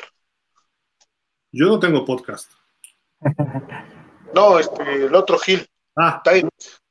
Por cierto, eh, hay, una, hay una foto que ahí, este, no, no, no la quisiste poner Gil porque tiene, tus, como que hay que decirle a los Dolphins que no se crean de esas fotos, no son ciertas, el único y original lo tenemos aquí. Ahorita la... lo demás es pura, pura copia. Y aquí ojalá y esto no se convierta en una lucha de egos, porque pues Waddle viene de una excelente temporada como novato y Hill viene como uno de los mejores receptores de la liga gracias a Patrick Mahomes. Entonces, ojalá y Waddle entienda que pues a Hill se le trajo para hacer ese playmaker que en algún momento te va a jalar las dobles coberturas o te va a sorprender con un pase de 20, 25 yardas que convierta en 35, 40 y sea de touchdown. Entonces, ojalá y él lo entienda, que a lo mejor hasta él mismo se beneficia de ese tipo de jugador. Sí. Ojalá que sí.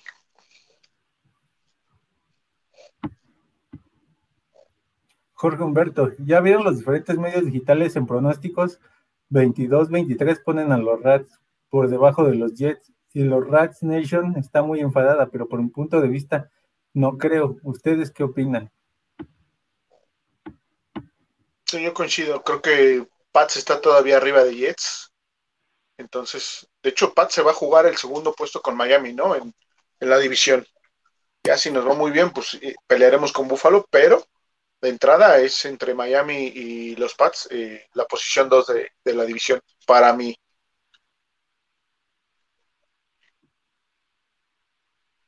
Oscar Vázquez, buenas noches amigos Dolphins. El mismo Oscar. Este año Miami dos sopas. O se va 15-2 o 1-16. El primero te lo firmo, don. Dime dónde hay que firmar el primero y pues hasta para casi casi llegar a Super Bowl. Oscar, ya estás, como, ya estás como muchos este, reporteros allá en Estados Unidos. El primero contra los Pats o lo ganan o lo pierden. O sea, ¿qué onda? Eh, el primero cualquier, cualquier aficionado de Miami te lo firma, pero el segundo sí sería una catástrofe con este equipo que armaste.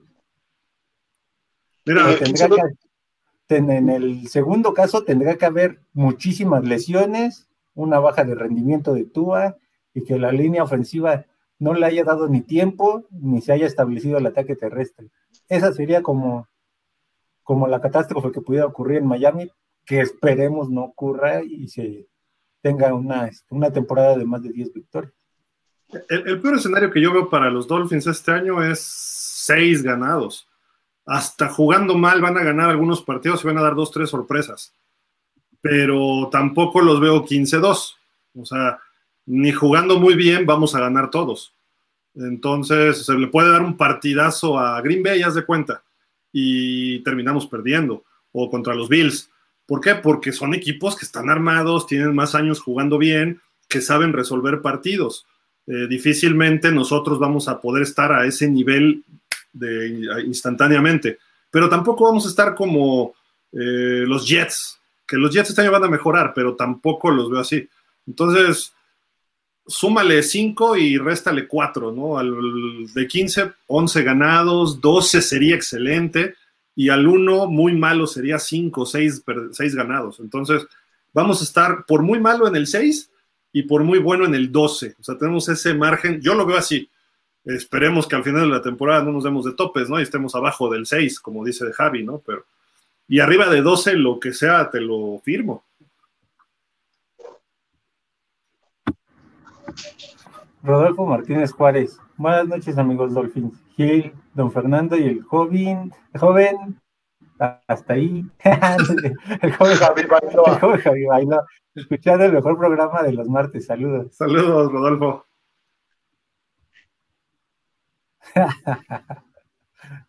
Producción, ¿qué puso? Esa es la foto que les comentaba, Dolphins. No se dejen engañar. Esos dos son una real copia. Son fake esos dos. ¿Ya, ya ven por qué quiero a Rogers en Miami? Ya saben dónde está. Está con ustedes aquí en Dolphins. Pues llegó así el señor Rogers al training campo. Yo dije, órale, Gil se fue al gimnasio. así estaba hace unos 10 años, ¿eh? Foxbet Light hizo predicciones de coreback e intercepciones para esta temporada. Uno, Zach Wilson, más 800. Dos, Justin Fields, más 900. Tres, Lawrence, más 900. El 4, Davis, más 900. Tua, más 1000. Y así le siguen Daniel Jones, Matthew Stafford. Está, interesante, pero ¿cuál, es su over-under de intercepciones? Para apostarle, ¿no? Yo siento que esta temporada, por mucho, mini, bueno, mínimo lanza unas 12, máximo unas 17. O sea, ya en el peor de los escenarios van a ser 12 o 17 intercepciones porque en algún momento se le queda atrasado el pase, haga una mala lectura, que en algún momento va a ser. ¿Cuántas tuvo el año pasado de Tua? Creo que... Fueron 13 o 15. ¿13? Creo que 13, ¿no? Pero jugó 12 partidos, ¿no? Creo. 12 o 13. Pásate por partido, más o menos. Eh. Y este año vamos a correr mejor, vamos a tener más protección. Yo creo que repite 13-15, ¿no? Más o menos, Tua. Pero vas a mejorar tus pases de touchdown, ¿no? ¿Cómo? Tuvo 10. 10. Ah, pues mira, estuvo bien, aceptable. 10.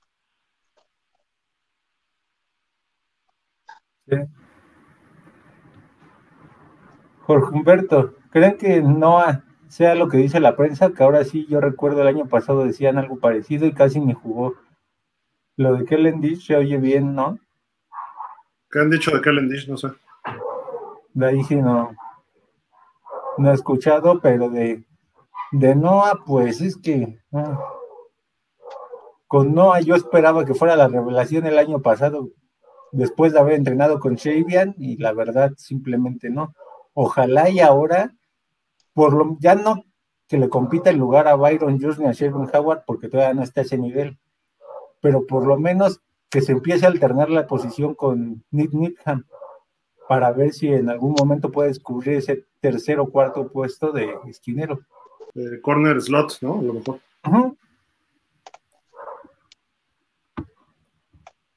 Rafael Rangel, buenas noches. Oye, espérame, espérame, Javi, nada más déjame. Ojo, es el primer día oficial de Training Camp, o sea, espérenme. podemos platicar eso ya un poco, lo de Dish, lo de Noah, de cualquier jugador.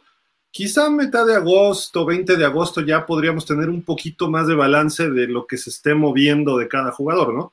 Ahorita sigue siendo off-season, no off-season, ahorita ya es training camp, pero no, no nos vayamos ahorita con que, wow, ha habido jugadores que rompen un training camp y ni siquiera hacen el equipo a veces o les va muy mal en la temporada. Y desde titulares hasta reservas, ¿no? O al revés, hay unos que pasan desapercibidos, toman el, eh, el caso de Kurt Warner, ¿no? Nadie lo quería. Lesionan a Trent Green en el último juego de pretemporada y se vuelve el MVP, gana el Super Bowl, etcétera. Entonces, digo, hay que esperar un poquito más para evaluar un poquito más a detalle, ¿no? Los jugadores. El mismo Isaiah Ford, Gil. O sea, en el training camp pasado tú lo ves atrapadones y reventándola ahí en el campo y la verdad es que no vimos más. Tu amigo Preston Williams, su temporada de novato hizo unos partidazos de pretemporada. Ah, es de, es de Javi. Ok.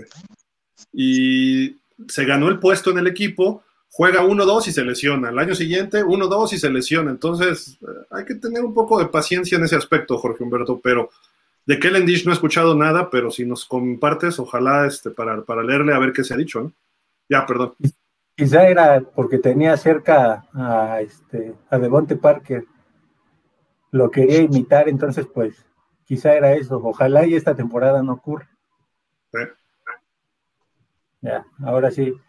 Rafael Rangel, buenas noches, Gilfer y a la gran familia Dolphin. Ya perdonen a Javi, es buen muchacho, pero tiene que ganarse los domingos. Saludos, Rafa. Jorge Humberto, el único quarterback de Alabama con renombre fue Ken Stabler. Joe Namath. Pero creo que Joe Namath nada más fue a raíz del Super Bowl con Indianapolis, ¿no? Ya después de ahí tuvo un declive en su carrera. Fue, más consistente Stabler, creo yo. Pero Neymar logró todo, era, más, tenía mayores cualidades este, de pasador que Stabler. Y Stabler era bueno, pero Neymar creo que estaba sobrecalificado para su época, ¿no? Fue el primer coreback en la historia que lanzó para 4.000 yardas. Eh, tuvo buenos años, ganó el Super Bowl S3. Eh, era show fuera del juego, del campo de juego, pero también en el juego era un espectáculo verlo. Era un coreback, era un Dan Marino antes de Dan Marino, pues, es lo que quiero decir de Joe Neymar. Y Stabler hacía las cosas bien, era, tenía muy, muchas habilidades, pero yo me quedaría más con Joe Neymar de Alabama. O sea, de los que llegaron al NFL y lo que hicieron en el NFL. Solo con la diferencia de que era muy bocón, pero pues ya. Sí, sí, Y Stabler era muy briago, ¿no? O sea, también. Rodolfo Martínez Juárez. ¿Saben algo de una nueva aplicación de una televisora nacional para ver la NFL y que va a tener un costo extra? Mira, anunció ayer la NFL, es el NFL Plus. NFL más, eh, ajá. No sé si va a aplicar en México, ¿eh? Vi que México ya tiene el Game Pass otra vez, pero eh, hay, que verlo. Y les voy a preguntar a la gente de la NFL, van a hacer alguna conferencia seguramente por lo del partido de Arizona con San Francisco, a ver qué nos pueden decir de esta aplicación es el NFL Plus, va a ser algo así yo creo que como el Disney Plus y esto muy específico, pero prácticamente lo que yo leí es que va a traer lo mismo que el Game Pass, a lo mejor nada más le cambiaron de nombre. Dice que según las diferencias es que te va a permitir este las narraciones locales, supuestamente. Hoy estuve leyendo un poquito, pero a grandes rasgos es lo mismo que el que el Game Pass, porque incluso tú hoy le aprietas a la página de la NFL, porque ya tiene ahí este, la sección como NFL más y te manda directamente al Game Pass, entonces a lo mejor nada más sea en Estados Unidos. Y son 5 dólares al mes o 9 si es el Plus Plus o no sé qué sistema, que trae otros features, bueno, otros, perdón la, la gringada, pues bueno, la pochada, pero trae otras beneficios, ¿no? Creo que son o 5 dólares o 10 dólares al mes. No sé si incluye a los juegos, ¿eh? Ojo.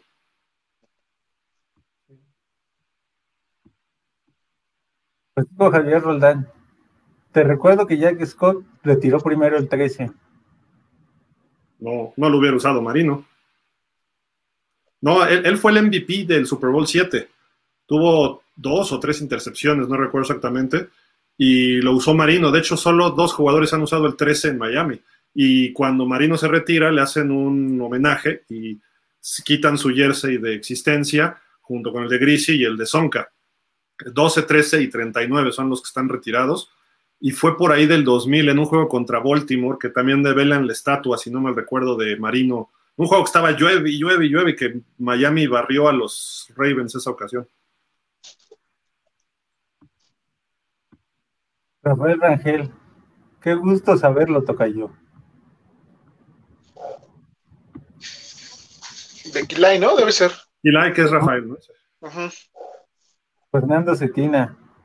Saludos y salud, Dolphin. Salieron los Power Rankings de ESPN y nos ponen en lugar 22 por debajo de Nueva Inglaterra y de Jets. Esperemos que hayan bocas. Cucu, cucu. Es que los hizo Deep, por eso están los Pats arriba. Está Tom Brady, luego están los Rams, luego Tampa, luego Nueva Inglaterra y luego los demás. No, no, no, no, pues es que sí están muy cucus ahorita en ESPN, no sé, no sé qué les pase, pero bueno. Por Humberto, hoy al igual que ayer con el gran Grisi tenía tenías a Ed Morral, hoy tú atiendes a Bridgewater, guardando las proporciones. No, pues Pero muchas proporciones, Es caer del cielo al infierno. no Air Morral se lo llevó Shula de los Colts. Eh, por poco, eh, eh, de hecho fue titular porque se había lesionado Johnny Unitas y empezó el Super Bowl 3 Morral que jugó muy mal, tuvo dos o tres intercepciones y al final ya no pudo United salvarle la chamba a los Colts, pero pues, era amigo de él, de Shula directo. Es más, creo que eran hasta casi de la misma edad. Ya era muy viejito cuando jugaba, bueno, viejito para jugar eh, Air Moral, y Shula era un coach muy joven, entonces casi eran de la misma edad o por ahí andaban, ¿eh? Y United, bueno, pues, perdón, y luego se lo llevó a Miami, y con selección a Grisi en el 72, que le rompen la pierna a los Chargers, Moral se lleva el resto de la temporada, y estaba jugando muy mal en el juego de campeonato contra Pittsburgh. Miami iba abajo al medio tiempo, entró Greasy y cambió todo, ¿no? Y Miami mete dos touchdowns y le saca el partido a los, a los Steelers en Pittsburgh, porque era sorteo en esa época, no era por mejor marca jugar en casa. ¿no? Pero no, Bridgewater estaba muy lejos de Moral, muy lejos. Que pintaba bien su carrera ¿eh? de Bridgewater y las lesiones lo apagaron. ¿eh? A menos que esta temporada, por ejemplo, se lesionara a Tua y entonces él hiciera el papel de moral, pero, pero pues quién sabe. Puede hacerlo, y ya, ¿eh? y ya luego llega Tua y gana el Super Bowl. Quien lo gane no me importa, que le mete el Lombardi y este el señor Ross tampoco me importaría. No, digo, pregunto, Javi, no sé, digo, si igual sí, ¿no? Está bien. No, sí, sería la historia. Imagínate el juego de campeonato que está empezando Bridgewater contra, vamos a poner, contra Josh Allen. Y al medio tiempo lo sacan y hace un regreso fenomenal Tua. Contra Herbert. Contra Herbert. y le saca el juego este, Tua. Y luego en el Super Bowl Tua gana, lanzando siete pases nada más. ¿Qué? Qué loco estaría eso, ¿eh? en verdad, estaría muy loco. Y Xavier Howard es el MVP y con dos o tres intercepciones como Jake Scott. No, hombre, no. Ah, sí. sigamos, con los comentarios. Ya, ya, ya. Si no la controlan, no la fumen, por Dios. Fernando Cetina, ¿salieron cambios de colores en cascos o volver al original para ya, lo platicamos, ¿no? Más o menos, y por ahí estaba esa propuesta de hace como 3, 4 años o más, no sé, de los Dolphins, ¿no? Pero hay que ver, yo creo que Miami va a anunciar el uniforme retro para varios partidos este año, con casco y todo, ¿no?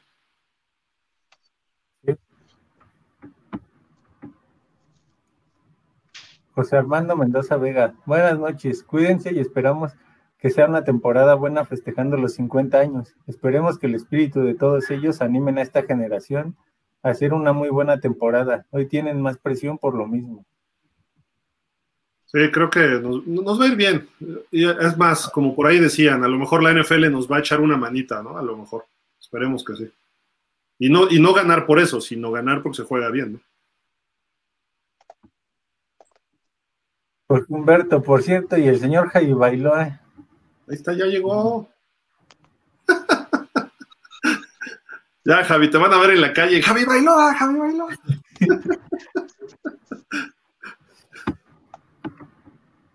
ah, este es lo que estábamos comentando el mismo Jorge Humberto sobre la aplicación de, de NFL.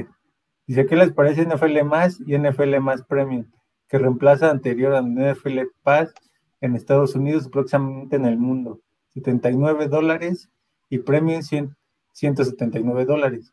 Okay. Pero yo todavía, lo bueno, lo que leí hoy es que todavía no se dice que se aplique a nivel mundial porque tú intentas acceder a eso y te manda al NFL Game Pass. Incluso todavía la NFL hace unos días a los que contratamos el servicio de Game Pass el año pasado, te mandó un correo actualizándose que todavía es para esta temporada el NFL Game Pass va a funcionar a nivel mundial. Sí, es que el Game Pass como que internacional lo han manejado distinto a lo que se hace en Estados Unidos. Entonces a lo mejor así va este, el NFL Plus, a lo mejor va por ahí, ¿no? También.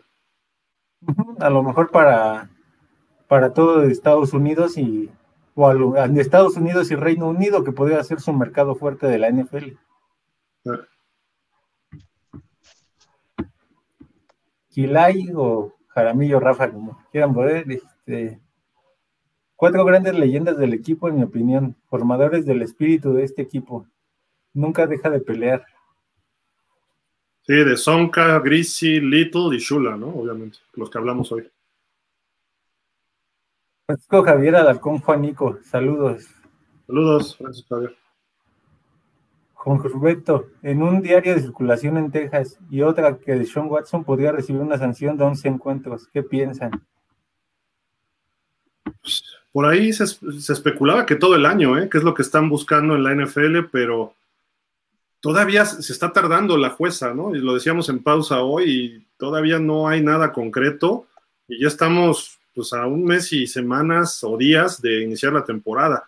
Se tienen que apurar porque seguramente habrá apelaciones de una parte o de la otra y todavía eso se tarda otro rato y pudiéramos llegar hasta fuera de la NFL, ¿no? Buscar mediación afuera o tribunales afuera y a lo mejor por eso juega toda la temporada Watson y ya las sanciones serían hasta el 23. Entonces hay que ver porque se puede esto alargar como se alargó lo de Brady de los balones como se alargó lo de Ezekiel Elliott de las acusaciones que tenía. Entonces, a lo mejor lo de Watson este año pasa desapercibido en el sentido de sanción. Y hasta el año que entra entrará en vigor cualquier, cualquier sanción por parte del NFL. O a lo mejor si esa sanción este año y digas, te, me vas otro año a descansar, ya te, descan ya te descansó un año porque pues los tejanos así lo quisieron, ahora te descanso este año porque así lo quiero yo. Entonces, más porque creo que se dijo que son 60 las mujeres que ya habían salido, ¿no? Otra vez a... 66. Ajá, entonces pues ya, ya con eso, igual la NFL para evitarse este que las diferentes este, asociaciones y grupos de mujeres este, empiecen a generar escándalo en la liga, pues quizá la NFL lo va a parar con una sanción de este año. Hay que ver, pronto habrá noticias, digo, los próximos 15 días quizá, yo pensé que iba a ser rápido para precisamente resolver todo, pero se se ha tardado. A lo mejor, repito, juega todo el año, ¿eh? dependiendo de los procesos que tengan. Pues Humberto, los Raiders eran el némesis de los Dolphins en los 70s y 80, pero en playoffs ahí se revertía. Sí, creo que nos ganaron dos y nosotros uno, si no me recuerdo, en los setentas. Y nos quitaron. En los 70 se supone que en el, creo que era 74, 75, 75, no, si era 74, 75, cuando se supone que Miami eh, era este serio candidato para llegar a su tercer Super Bowl consecutivo y ahí los pararon en seco, ¿no?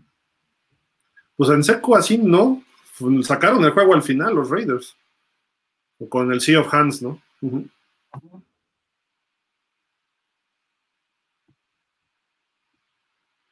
Oscar Vázquez, ¿se ha jugado un partido de los Dolphins bajo la nieve en Miami? Sí, en el Madden. Una, fíjate que ah, hubo un Super Bowl en Miami que estaba haciendo frío y se decía que podía caer nieve, copitos de nieve, y comentaron que llevaba 70 años sin nevar en Miami. Eh, es como en la Ciudad de México, nevó en el 68, una cosa así, no ha vuelto a nevar desde entonces, ¿no? Me refiero en la ciudad, no en los cerros, ¿no? Eh, en el Ajusco y eso, ¿no? Entonces, pues no, en Miami no ha habido nada, ha habido aguacerazos, lodazales, la final de conferencia del 82, que ganó Miami 14-0 a los mugrosos y apestosos, y más después de ese juego, terminaron todos enlodados. Este, tres intercepciones de J. Dewey, era un aguacero espantoso, ¿no? Y el Super Bowl que le gana Indianápolis a los Osos, también cayó una lluvia que se enojó el comisionado y dijo, no va a haber Super Bowls aquí por la lluvia en Miami, cuando nunca había llovido en enero, ¿no? 10, 15 años no había llovido. Entonces, es difícil que, que, caiga nieve en Miami, ¿no? Salvo que el cambio climático sí se ponga muy loco, ¿no?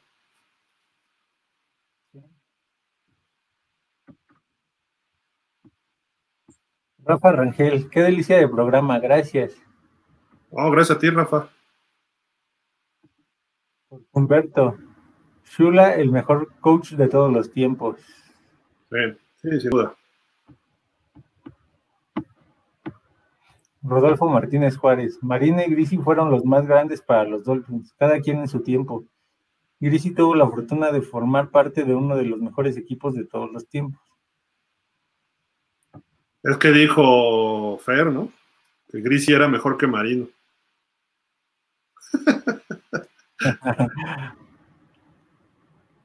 pues es que, solo, que alguna vez, como lo comenté yo también, solo lo puedes considerar así porque le tocó ser, le tocó estar en los dos campeonatos que tiene hasta la fecha Miami. Entonces, si solo lo ves por eso, pues sí, pero el talento que tenía Marino, incluso jugadores como Brett Favre, como Peyton Manning y otros corebacks lo han dicho, pues yo les, yo algunas jugadas o, o este, o la forma en la que lanzaba Marino, yo lo traté de imitar y no, y no había alguien como él. Entonces, el mismo Peyton Manning, cuando este, NFL Network hace la semblanza de Marino, inicia con esa frase.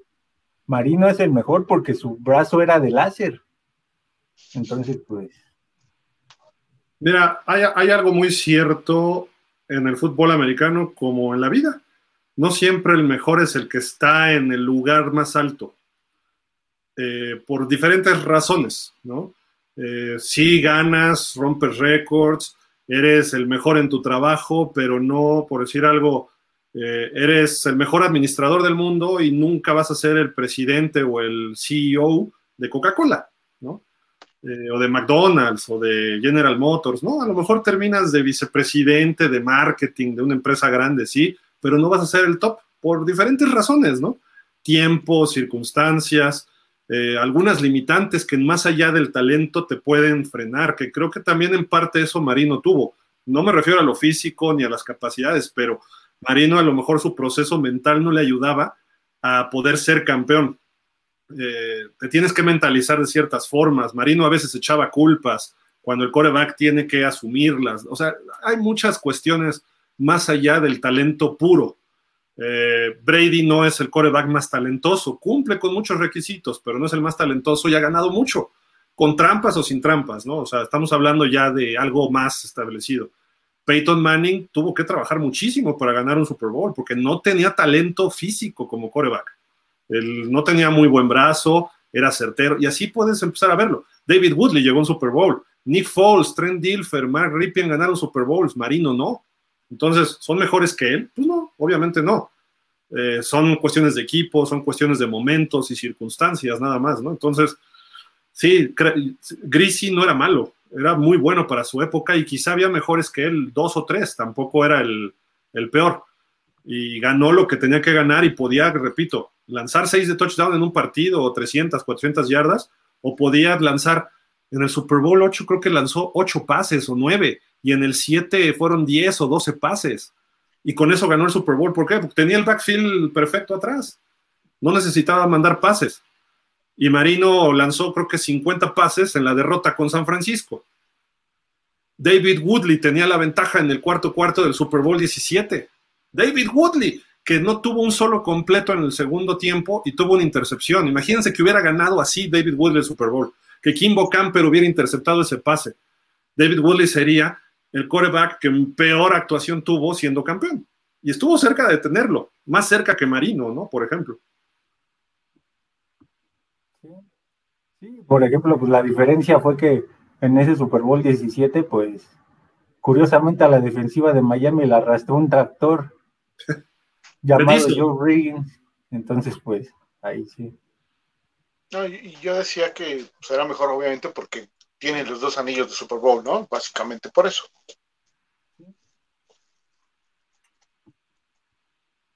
Arroba el no. Lo único que estamos esperando la mayoría sería en lugar de receptor un centro. Pero es que aquí la culpa la tiene Fer porque no, no habla con su amigo Greer.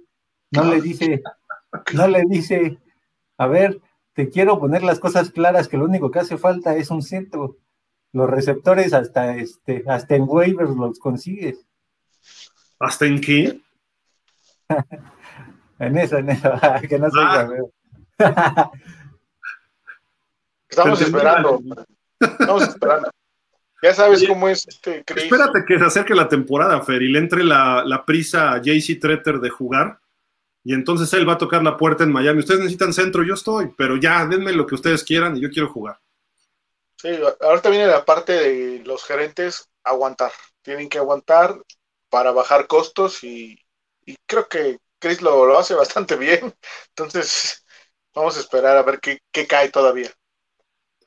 Es que aquí lo cuestionable de la nueva administración, tanto de McDaniel y de su equipo de trabajo, es si en algún momento estuvo este Austin Reiter ahí, ¿por qué no le volviste a hablar?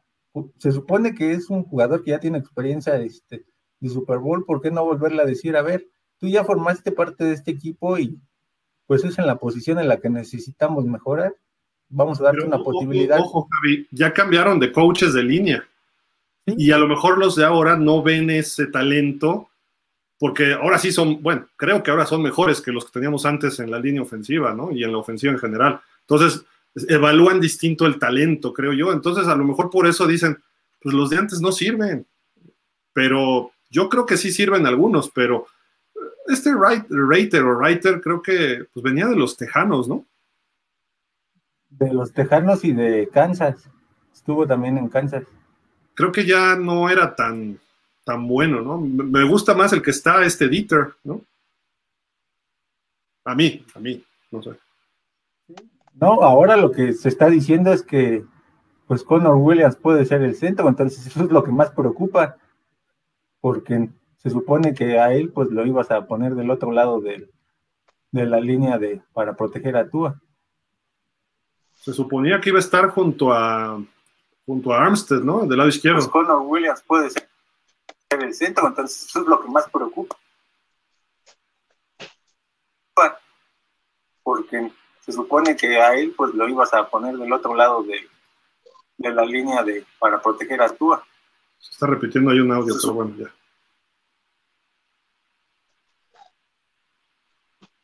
Ahí estamos.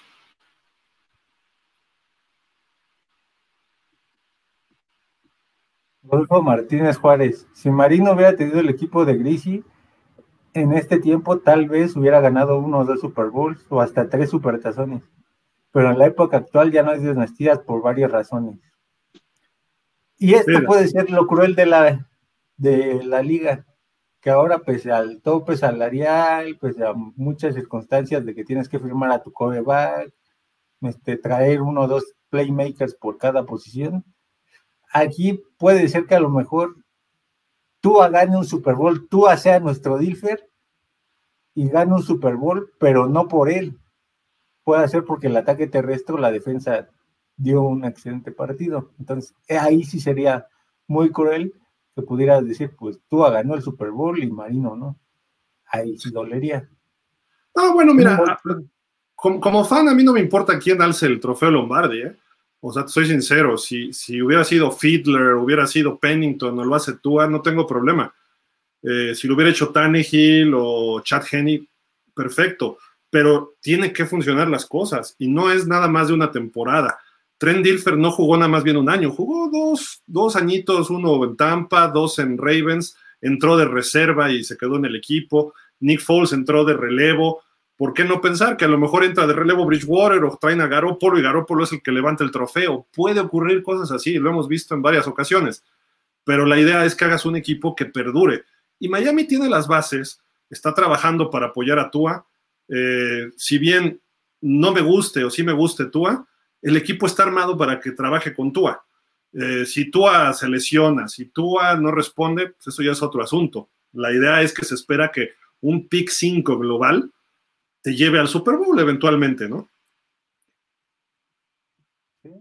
Y Marino hubiera ganado, sí, pues los hubieras, ¿no? Y si, y si Pittsburgh lo hubiera reclutado, a lo mejor Chuck Noll no se hubiera ido con cuatro Super Bowls, sino con otros dos, seis, ¿no? O sea, una cosa así. Eh, pero pues Pittsburgh dijo, no, vamos por Gabe Rivera o los Jets, ¿no? O sea, en fin, hay, hay varias, hay varias, este, hay varias cuestiones de que, que, considerar, ¿no? El Marino tuvo lo que tuvo en su momento y sacó jugo hasta donde más pudo. También tenía algunas limitantes físicas, él no podía correr, ya estaba muy dañado de tantas lesiones, pero lo compensaba con otras cuestiones. Y nunca tuvo un juego terrestre poderoso, su defensiva a veces era porosa, a veces fue buena, eh, la línea luego no le aguantaba en los partidos importantes. Él no hacía su segunda o tercera lectura, ya cuando maduró, ya el equipo ya no era el mismo. En fin, podríamos hablar horas y horas de la carrera de Marino y cuando pudo no, no se le dieron las cosas, ¿no? Nada más.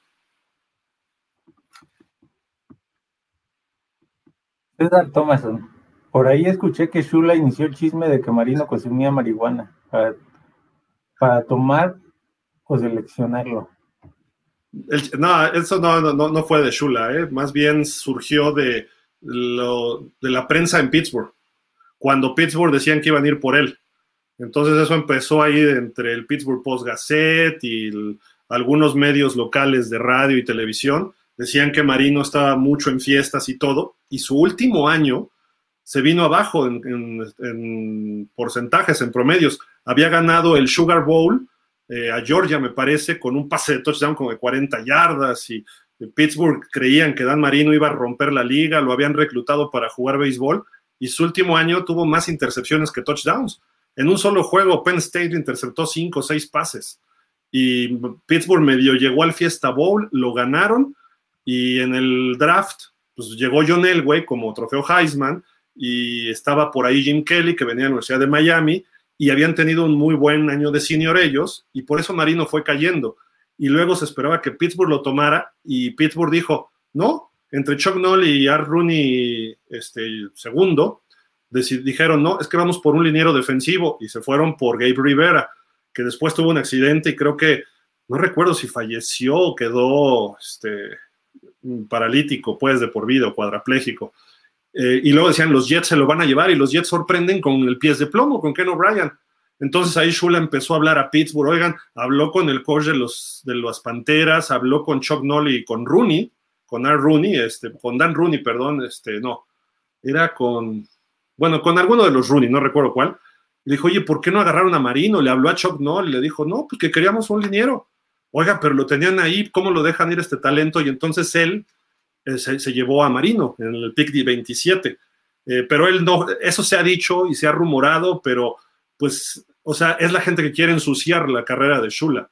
Esos rumores que no, no vienen al caso, o sea, porque ni siquiera Shula sabía que iba a tener la opción de, de reclutarlo, y mucho menos desde un año antes. Miami había llegado al Super Bowl. Entonces Miami dijo, nunca nos va a llegar Marino. ¿Para qué iba a ser un rumor si él lo quería tomar pues mejor avanzas en el draft, ¿no? Shula, Shula era congruente en ese sentido, César, o sea, no, esos son dichos nada más de por aquí y por allá, pero no tiene nada que ver con la realidad de lo que ocurrió en el 83.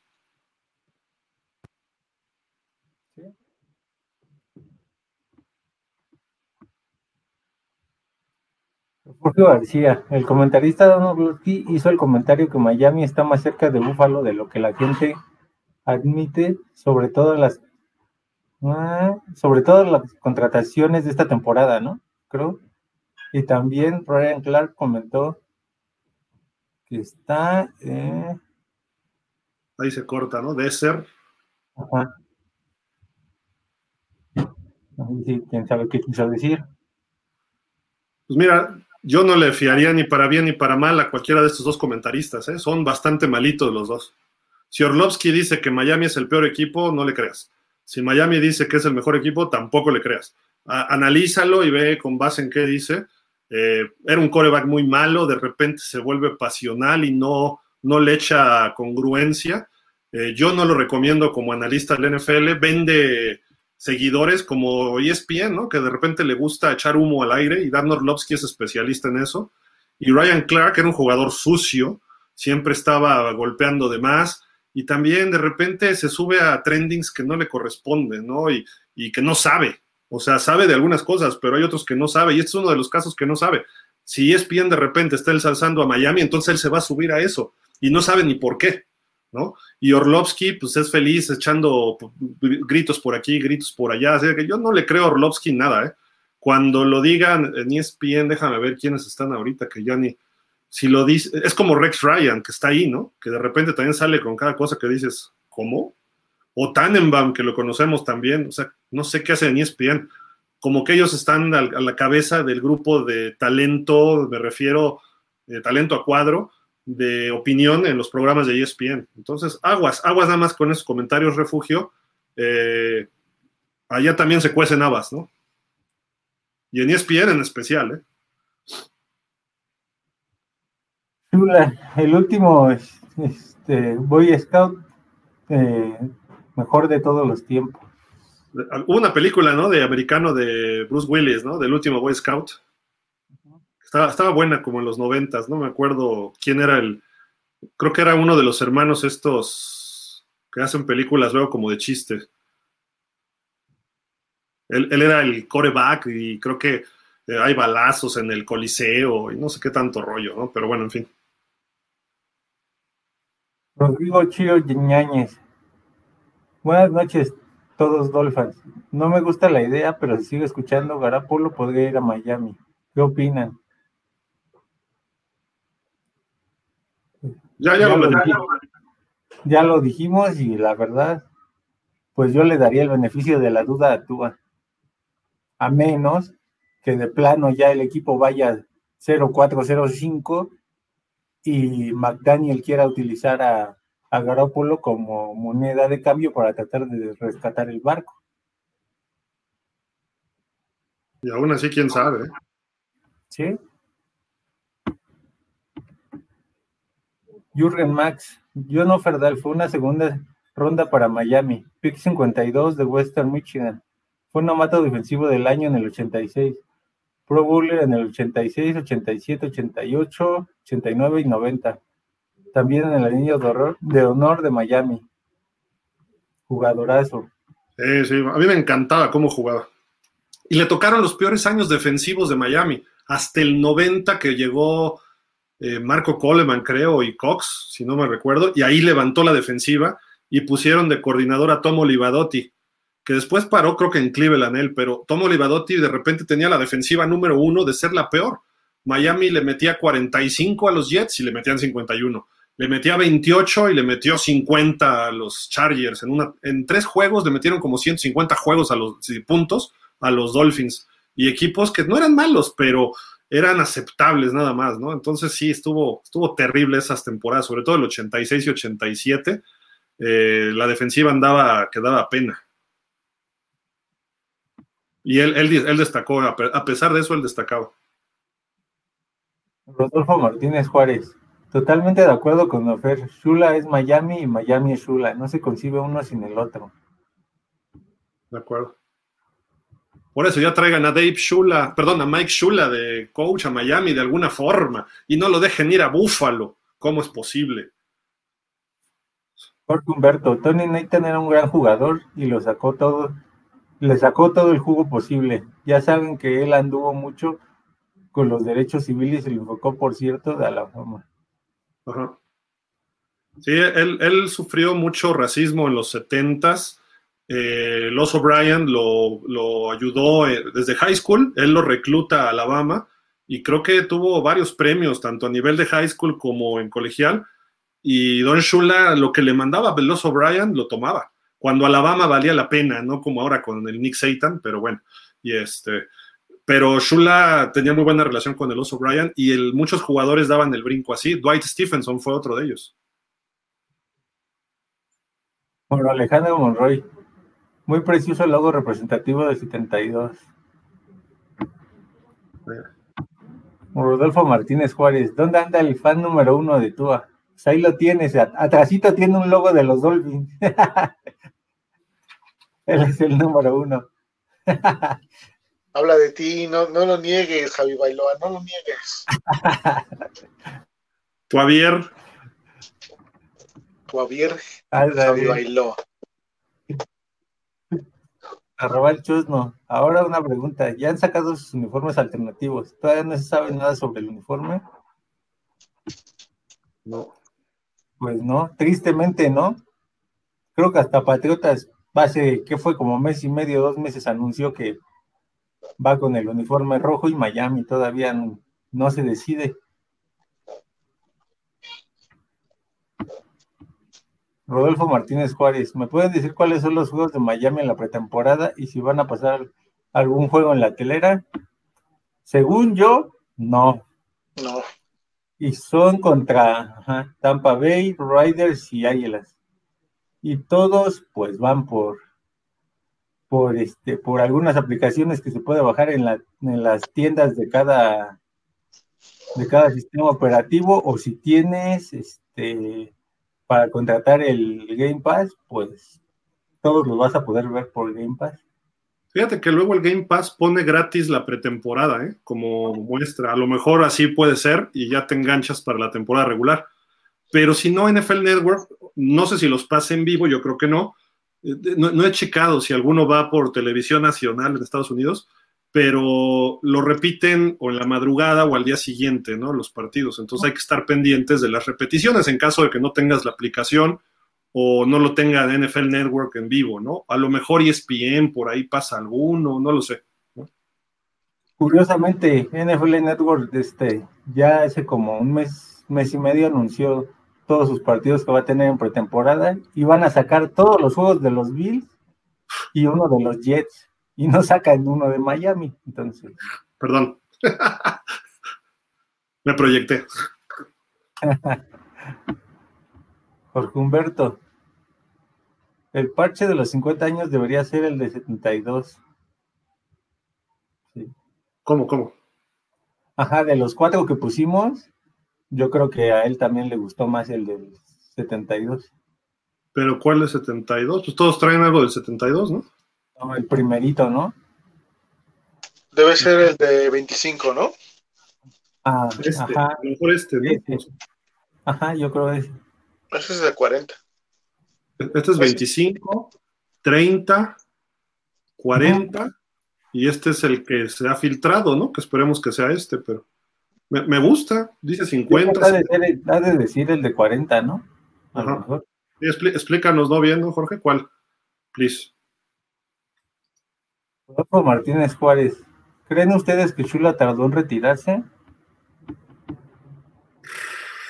No, creo que todavía le quedaba, ¿eh? Quería. Los cuatro, ridículo. Jimmy Johnson debió haberse quedado esos cuatro Shula ahí quería darle un campeonato a Marino, esa es la realidad, ¿no?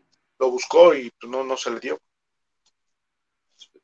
Shula se fue contento y dijo, ya no, ya hice lo que tenía que hacer. No estaba jovencito, ya creo que le pegaba al 70 por ahí, o 65, 70, pero pudo haber hecho más, pudo haber hecho un poquito más, creo yo.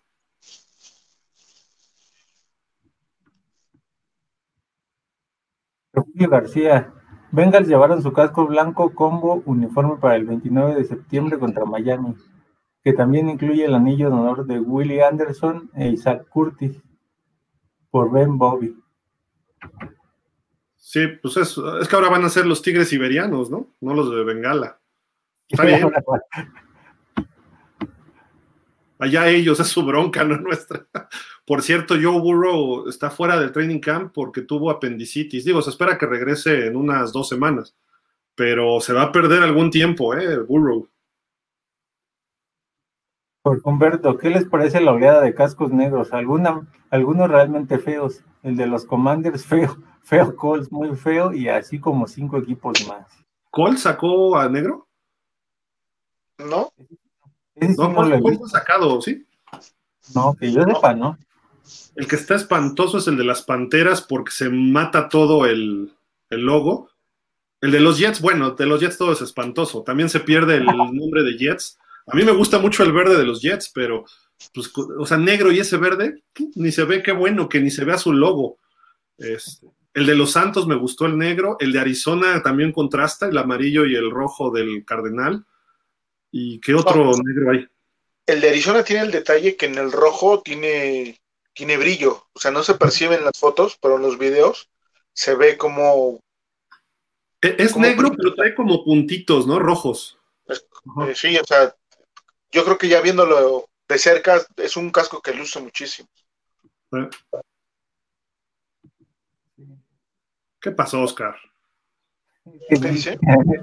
Era lo que iba a decir. Y dice, yo creo que este año los Pats van a cocinar fin asado. Mira, Oscar, no estamos hablando de tus...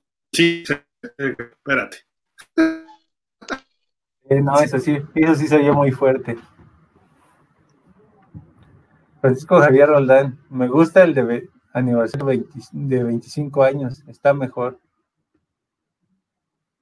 Sí, con los listones, ¿no? Que traía ahí, sabía padre.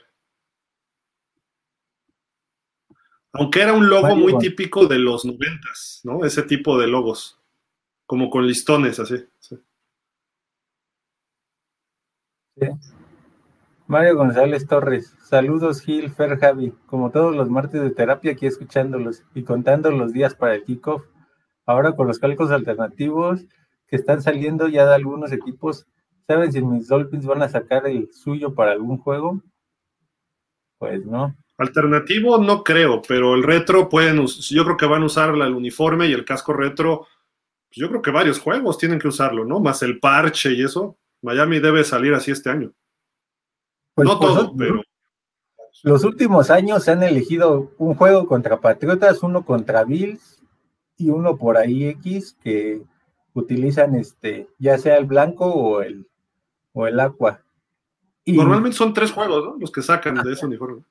Y ahora yo, yo creo que va a ser este Bills, Patriotas y a lo mejor Minnesota los juegos en los que pueda utilizar este el retro, sobre todo Minnesota, porque este puede ser de como este conmemorativo de que tuvo en algún momento rivalidad en un Super Bowl. Correcto. Pero creo que el de Pittsburgh, ¿no? Es el de domingo en la noche donde van a hacer los festejos. Yo creo que ahí Miami va a usar ese uniforme. Yo creo. Yo creo. Luz Elena, saludos. Me gusta ligeramente el logo del 50 aniversario, pero ¿por qué los delfines no tienen buenos diseñadores? Pues hay que, hay que mandar este, propuestas al señor Ross. Quienes sean diseñadores, pues órale. La, la, verdad, a mí el, este último delfín a mí no me gustó. A mí, para mí, después del, de los primeros que fueron del 72 al 84, 85, era bueno porque pues eso fue con el que en algún momento lo veías en cuadernos, lo veías en cosas así, pero a mí el que más me ha gustado era el del fin del 97. Ese se me hizo hasta muy padre. Ese parecía de infantiles, mi estimado Javi. Ah, bueno, a mí ha sido el que más me ha gustado de todos los logos de Miami. Era, la misma idea, solo que más diseñado, más diseño, ¿no? Más estilizado. Jürgen Max. Como anécdota, Sonka dijo que no había mucho presupuesto para uniformes. De hecho, hay una foto donde están los tres corredores, Kick, Sonka y Morris en la banca, y el de Sonka es diferente del de los otros, sin franjas en el jersey y en el jersey y los números con sombra de naranja. Miami estuvo a punto de cerrar por ahí de los tercer o cuarto año de existencia. ¿eh?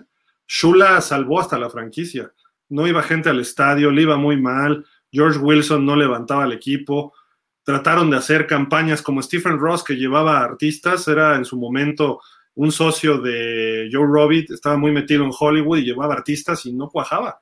Hasta que de repente encontraron la fórmula y pues no había mucha lana en esa época y no era que se repartiera el dinero como ahora, ¿no? En la NFL. Eh, entonces, pues, sufrió bastante los Dolphins en su inicio, pero los campeonatos cambiaron la, la, la, franquicia.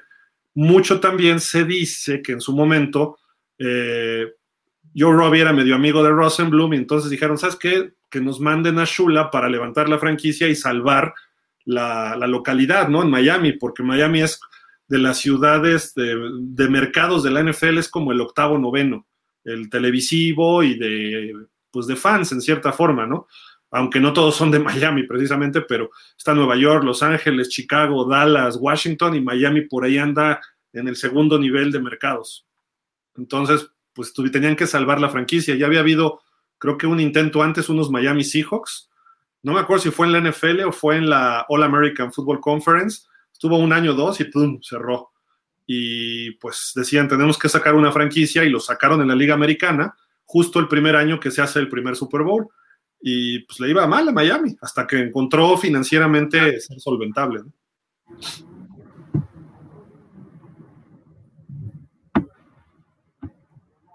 Iván Galván, buenas noches.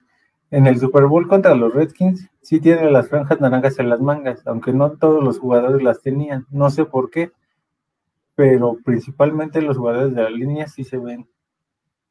Ah, caray, no, yo no he visto, pero luego checamos fotos y eso a ver qué tal.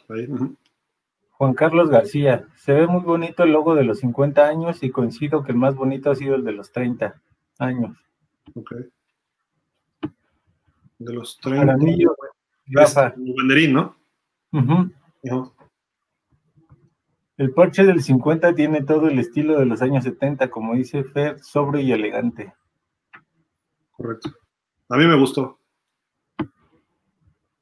Luz Elena, el uniforme alterno de los Bengals sí me gustó a mí y lo usarán en el partido de jueves por la noche contra Miami. Ojalá le paguen a buenos diseñadores y haya una alternativa de los delfines hermosos.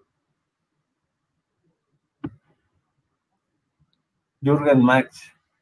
Ojo, las franjas del parche también pueden ser de las fundas, no solo en el jersey.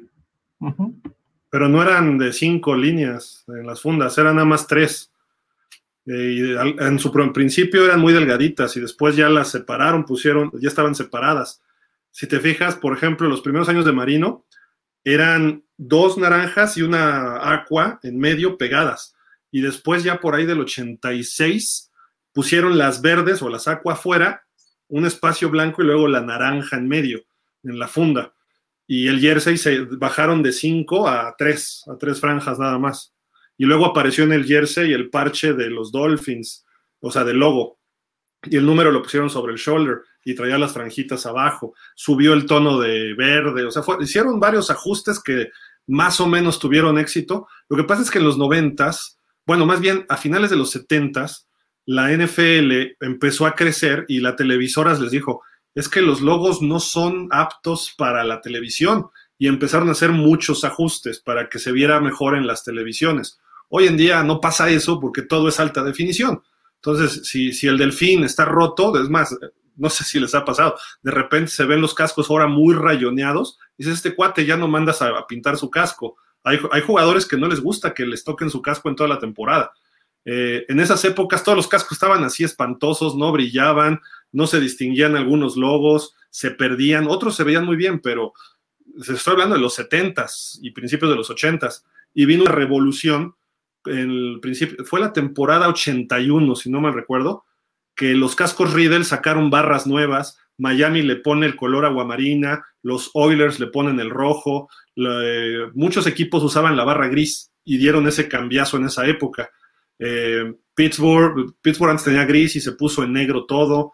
Eh, déjenme ver qué otro equipo tuvo un cambio. Los gigantes, me parece, también eran gris y se pusieron blanco. Y así hubo varios, varios equipos y hubo como que un, un, eh, un boom del diseño en 81 y salieron barras modernas. Fíjense lo que tenía Marino, que parecía una de liniero sin la barra de en medio, pero traía doble, una acá y una más abajo que le tapa hasta la quijada. Antes los corebacks la de gris era chiquitita. la de, Roger Staubach era delgadita también, de esas que estaban así, que terminaban así, ¿no? Que todos esos cascos eran los que te vendían las, las calcomanías, te vendían este, todo este tipo de mercancía con esas barras como la de Roger Staubach, que usaba Mark Duper todavía, por ejemplo, en los ochentas pero ya cambiaron y eran más sólidas y se veían más gruesas. Después las como que cambiaron a barras de titanio. Hubo un proceso eh, de mucho trabajo en los finales de 70s y 80s para que se viera un mejor producto de diseño y también de tecnología en los cascos. ¿eh? Entonces, ya, ya, platicaremos de eso más adelante, pero Miami se vio muy, muy favorablemente afectado en ese sentido. ¿eh? Luz Elena, fíjense que uno, fíjense que uno fake negro que anda en las redes no les gusta mucho, pero a mí sí me gustó el concepto. Sí, lo he visto. Sí, es un casco negro con rosita, creo, y vivos en verde. Ah, se ve llamativo, pero así como de que no, no muy padre. No se apega a los colores de Miami. Pero también hay uno de los colores, así tal cual, ¿eh? O sea, eh, lo mismo que es blanco, lo ponen en negro y se ve bien, se ve bien. Francisco Javier Roldán. Ese casco se vería mejor con el primer logo del delfín. Yo creo que el verde de marina, ¿no? Que pusimos. Ajá. A, mí sí me gustó este casco, ¿eh? La verdad. Sí. El mismo Francisco.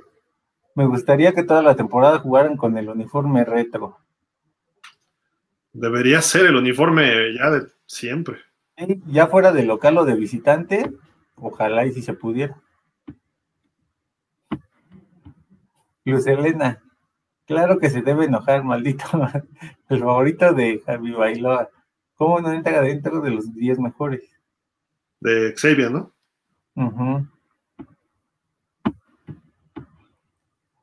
Oscar Vázquez, ¿qué opinas sobre las críticas que le han llovido a Lamar Jackson sobre su capacidad como coreback? Ah, Chihuahua, ¿a poco hay un coreback que se llama Lamar Jackson? No lo conozco. Yo conozco un coreback, pero todavía no. Es mejor roster... vivo Samuel. Cedric Wilson lanza mejor. En tu roster está como run back, Javi.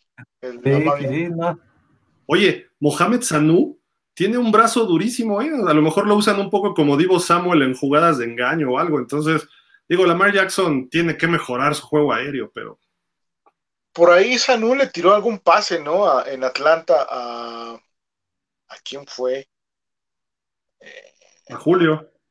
Creo que sí, a Julio Jones, ¿no? ¿Eh? Y en Cincinnati hizo varios, si no mal recuerdo, todavía estaba Chad 8-5 ahí. O, este... o sea, se, alineaba como coreback y hacían disque el engaño y vámonos, y bombazos de 60 yardas, ¿eh? Entonces, a lo mejor lo usan en reversibles y jugadas así, puede funcionar. Y con la velocidad de Tyreek Hill,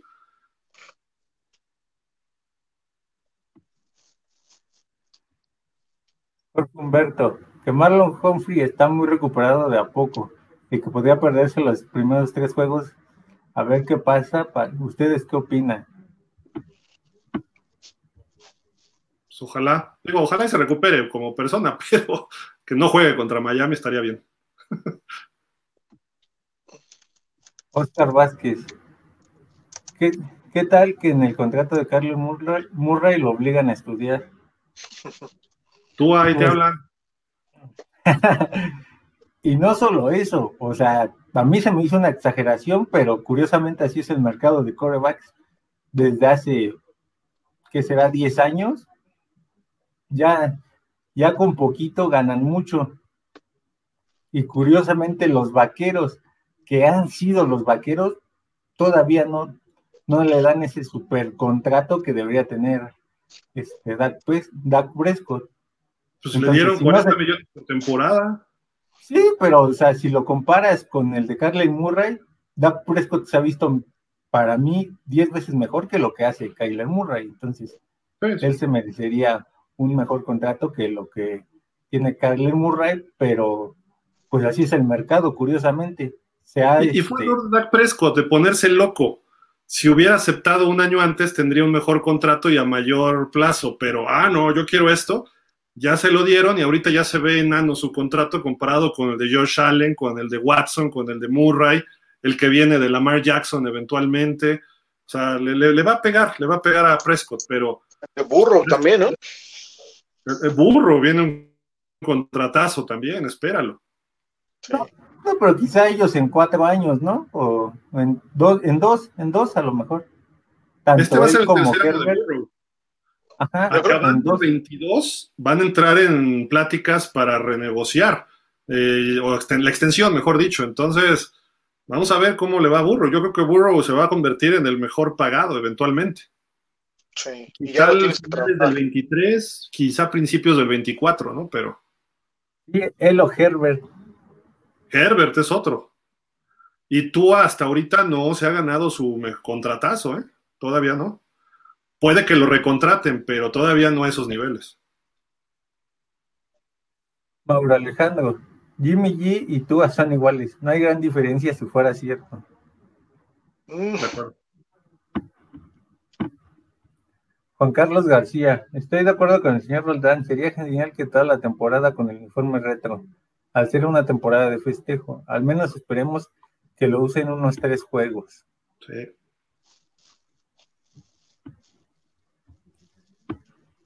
Jurgen Max, ahora que varios equipos han sacado su casco negro, un amigo chatarrero me dice que ahora todos los equipos sueñan como los, ser como los Steelers. Es que creo que era el único casco negro, ¿no? El de Pittsburgh, si no mal recuerdo. Mm, no, el de los Ravens. Ah, Ravens, correcto. Pero el original era. Atlanta también, ¿no? Su original era rojo. Digo, Pittsburgh era amarillo, ¿no? También. Ajá.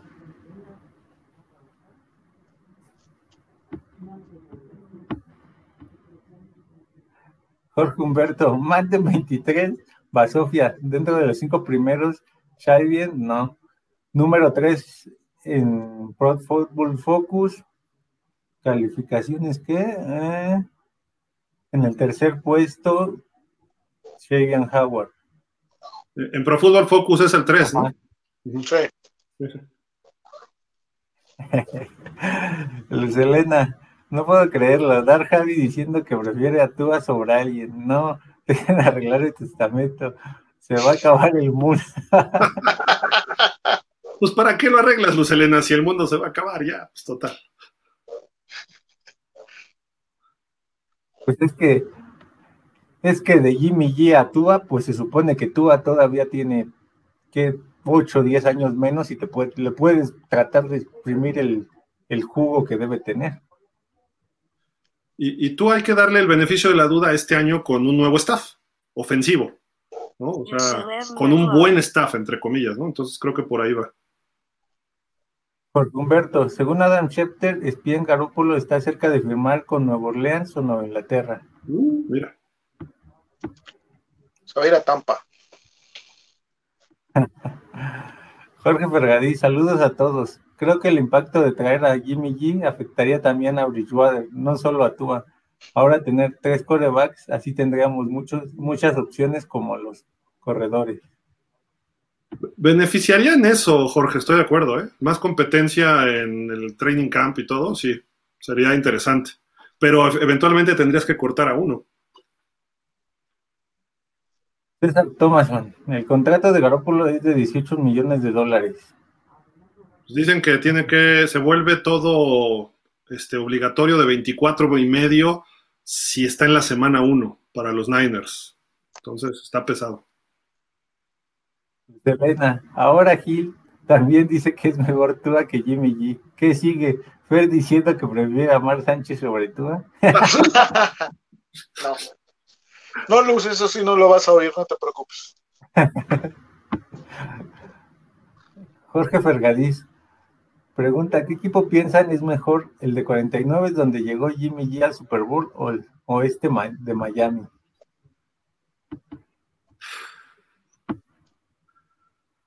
Uf, está, buena porque yo creo que el de los 49ers tenían estrellas de mayor peso. Eh, tenían un linebacker estelar en Fred Warner, tenían a Bosa, eh, su juego terrestre era muy bueno. Mostert, estaba este cuate que salió de Atlanta, el 26, Stevin Coleman, Coleman, creo que sí se apellida Coleman, y estaba Matt Brida. Eh, George Kittle, que digo, no, no le quito méritos a Gesicki, pero Kittle es una ala cerrada top y Gesicki va para allá. Su línea ofensiva tenían un muy buen liniero, o sea, en general tenía más, más talento de Pro Bowl y All Pro los, los Niners, aunque el proceso estaban también iniciando.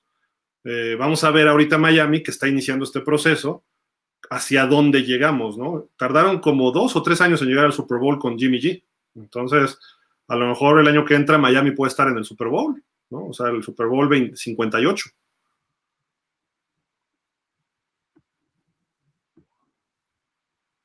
César Thomason, deje de hablar de lesiones de Tua. No vas, no se va a lesionar. Repito, Tua rompe este año la liga. Saludos, Javi, y a tu señor padre. esto sería como decir que Batman va a volar si se inyecta, si se inyecta kriptonita, entonces pues. Pero bueno, está bien. Confiaremos en eso.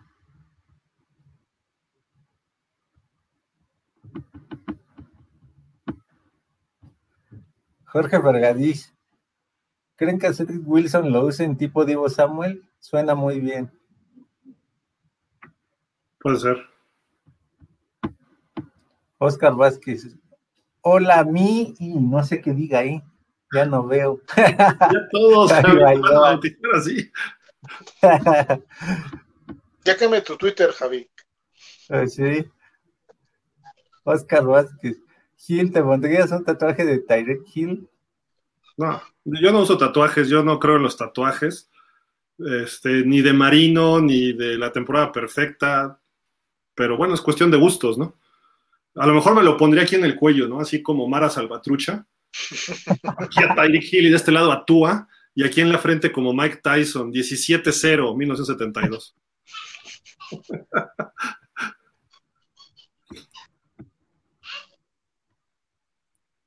Humberto. Eh, eh, es lo digo, yo creo que la objetividad de Tapa Nava se ve comprometida con su porrismo a los vaqueros y dice que no hay mejor y creo que también hablan y defienden mucho algunos equipos. Eh, o sea, pues es que cada quien habla del equipo que le va, ¿no? O que trabaja ahí directamente el Tapa Nava según hay rumores que no le va a los Cowboys, pero yo sé que le va a los Cowboys desde que jugaba en Pumitas hace él, junto con Pablo Viruega. Pero bueno, en fin, ese problema no es asunto, pero a Miami lo han menospreciado mucho en los medios, concretamente en ESPN, pues sí. Y han ensalzado a los Pats, a Brady, ahora a Tampa y a Dallas, porque pues a Dallas le va la mitad de los periodistas que están en ESPN, ¿no? El mismo Jorge, ignorando a otros o despreciando a algunos y su objetividad y profesionalismo, que queda entredicho, ¿qué piensan? Uh, ah, sigue hablando del tapa, ¿no? Es lo que dice Gil, ¿no? Pues con, con, los equipos que trabajan es con los que, de los que más hablan. A mí se me hace que es buen periodista el tapa, ¿eh? Lo conozco bien y todo, y, pero sí se cargan a los Cowboys, ¿no? Obviamente. Está bien, pues digo, si así se los aceptan en su chamba y ESPN no le importa ser parcial, pues está bien, digo, pues ¿cuál es el problema? Julio García, los escritores dicen trabajo con, trabaja con Tua, no en su contra, no seas víctima de los medios. Pues, sí, se refieren a, que hay que darle el apoyo, ¿no? O sea, finalmente es el coreback, ahorita está empezando la pretemporada y pues es tu coreback y tienes que apoyar. Correcto. Ricardo Puebla, ¿qué opinan? ¿Quién es para titulares de la línea ofensiva? Saludos. En mi opinión es el punto a arreglar. Creo que ya lo hemos dicho, ¿no? Va a variar mucho de aquí hasta la semana 1 y quizá vaya variando mucho durante la temporada, ¿no? Dependerá de... O sea, no quiero hablar de lesiones, pero dependerá de actuación de cada uno, ¿no? Y cómo se vayan viendo, porque Connor Williams es más guard, o perdón, guardia o gar que centro. A lo mejor lo regresan de guardia, ponen a Dieter. Austin Jackson a lo mejor lo ponen de guardia izquierdo, pero termina de tackle derecho. Mismo caso de Liam Eichenberg.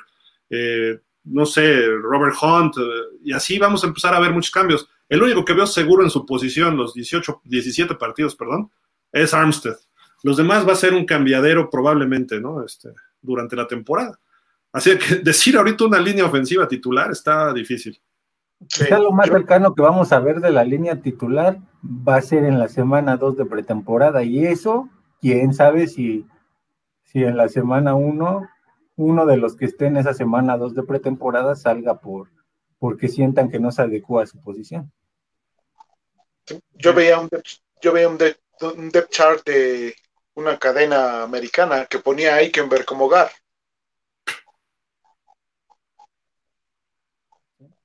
No, bueno. LP. Por cierto, ya estoy creando la liga de fantasy. ¿Qué día les gustaría que fuera el draft? Me gustaría un martes de programa. Puede ser, pero quién sabe, el programa, la información nos quitaría tiempo de uno a otro, pero lo podemos armar a lo mejor un miércoles, ¿no? O sea, el martes el programa y el miércoles el draft, lo podemos hacer, si les late, ¿no? Que sería que una semana antes de la temporada, ¿no? Sí. Mauro Alejandro, no, me, no me diga que por ser incluyente debemos decir a este grupo Dolphins. No, así dejémoslo, así dejémoslo. César Tomás, se dice el Luis Francisco Javier, se dice que me deja sin domingos y confiesa que por eso hablas mal de tú. No, no, yo ya lo he dicho, hasta no ver, no creer. Ojalá y esta temporada, pues, no cierre la boca. Francisco Javier Roldán, Sanú en zona roja por arriba. También puede ser. Como un radionet. Se habla de un posible trade de Miles Gaskin a Gigantes. Ya lo, ya lo hemos visto. César Thomason, Sanú creo yo va para jugadas dentro de las yardas 5 por su altura y fuerza. Sí, que, que, el más alto sería Preston Williams, ¿no? Creo que sí, ahí sí, por altura, Williams es el más, el más alto. Aquí Jurgen Mann pone el significado de, del put, que es este, que físicamente no se encuentra este, en buenas condiciones, como para. Gracias, Jürgen, sí. Pues ahí. Miguel Dávila, Buenas noches a todos y como cada martes presente, gracias por darse el tiempo de tenernos al tanto de los Dolphins. A ti, Miguel, gracias. Luz Elena, pregunta, dijeron que si Tua demuestra y nos lleva a playoffs y gana, se ponían todos la playera de Tua. El señor Roldán también se la pone, jijiji, con todo respeto. Yo te digo, yo te digo, Luz, yo te contesto de una vez. No, no se la va a poner. ¿El señor Roldán el papá de Javi o el señor Roldán este señor Roldán que está aquí? No, entiendo que, entiendo que tu papá no, Javi. Tú sí te la vas a poner porque te la vas a poner, o sea, eso es seguro, pero tu papá no. Sí, sí, pues me... Sí, Javi, pero sí. sí. sí. Sí, sí, si se supone que va a calificar a playoff, pues yo digo que sí, pero quién sabe, veremos, veremos. Jorge Humberto, la teoría de la conspiración dice que tiene a Sean Payton como asesor del equipo desde la tribuna y que le está sugiriendo a McDaniel haciéndolo crecer. está bueno. Ah, Miguel Ángel Muñoz Cruz, saludos familia Dolphins. Don Fer Fuller, el joven Javi Bailoa y el veterano Gil Cage. Un gusto volver a saludar. Ya mero, ya merito viene la temporada. Saludos, Miguel Ángel. Saludos, Miguel. ¿Quién es Fuller? Por Dios, Miguel. Sigue sin chamba, ¿no? Nuestra séptima ronda del 2020, Malcolm Perry anunció su retiro esta semana de la NFL y volverá al servicio militar con Navy. Uh. Rodolfo Martínez Juárez. ¿Cómo en cuánto anda un jersey de Bob Greasy? De esos originales, yo creo que como 200 dólares. Más, un poquito más puede ser 250. Hay algunos hasta de 300 dólares, ¿eh? Pero puedes encontrar a lo mejor algo más barato. Busca Amazon, eh, Dix Sport, Dix de nombre, ¿eh? No vayan a pensar mal. Y este, Sporting Goods y ya. Javier Roldán, si todo va bien con la ofensiva, podríamos llegar a un 13-4. Ok. Iván MTR, saludos al panel como siempre, aquí escuchándolos. Ya debería tener programa también los jueves. Ya pronto, ya pronto. Osvaldo Epla, buenas noches a todos. Pregunta, ¿a Gesicki lo puede firmar otro equipo? Ahorita no. No, porque no tiene la etiqueta de transición, ¿no? Si tuviera la etiqueta de transición, igual y, sí, pero no. Está como franquicia, ¿no? Ajá. Bueno, ahorita no. Humberto, Hill Cage Look. Ok. Refugio García nos vuelve a poner el significado de PUB. Gracias, gracias. Mike Nava. Saludos, trío de tres. Pregunto, ¿podría existir un mundo en el que Gil no hable de la precisión de Tua? Fue bueno recordar al profesor Grisi, es mi jugador favorito. Y Gil le va a los Chargers. me gusta, me gustan esos Chargers. Jürgen Max. Preston Williams es nuestro receptor más alto con 1.96. Los demás de 1.88 para abajo. Ok. Sí, es una torre, ¿no? Preston. Sí. Guillermo Flores. Oigan, ¿se han dado cuenta que muchos no hablan de los Dolphins? Incluso no les hacen tanta promoción como otros equipos. Las cadenas de televisión en Estados Unidos incluso diría que pasan de hablar de ellos.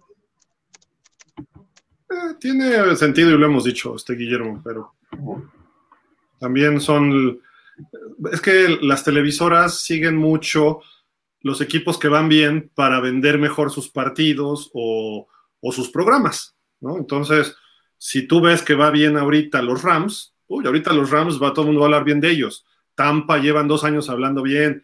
Eh, si, se va para abajo Pittsburgh, adiós Pittsburgh de transmisiones, ¿no? Entonces, así se mueven ellos, ¿no? Por, por ratings, por audiencia, eh, etcétera, ¿no? Nosotros, afortunadamente, ¿no? Creo que este lo podemos omitir, ¿no? Ese ya no lo leemos, porque sería Oscar, trágico. Dios, Oscar,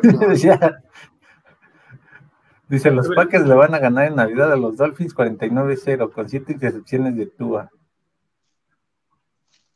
No, no. ¿Esto que quiere de regalo de Navidad, Oscar, o qué?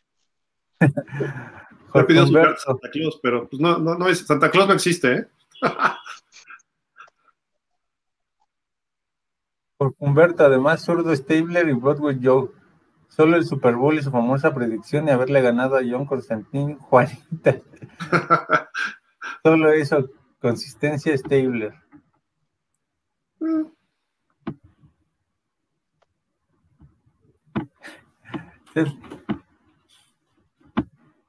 César Thomason, inviten por lo menos a leer. Me pongo la de Puebla. Órale, pues échale billete, a ver. El jersey de Tua para Javi, y así ya vienes a leer. ¿No? Sí, pues, se nos fue el Javi, ¿no? Hasta le dio miedo lo que dije del jersey. Por Humberto. ESPN puso en el ranking 11 a Miami. Es porque digo que se me hace raro el cambio. Y leí lo de Sean Payton. Es un poco raro. Good Morning Football lo tiene rankeado en el lugar 14 creo que esos más o menos esos rankings son justos, ¿no?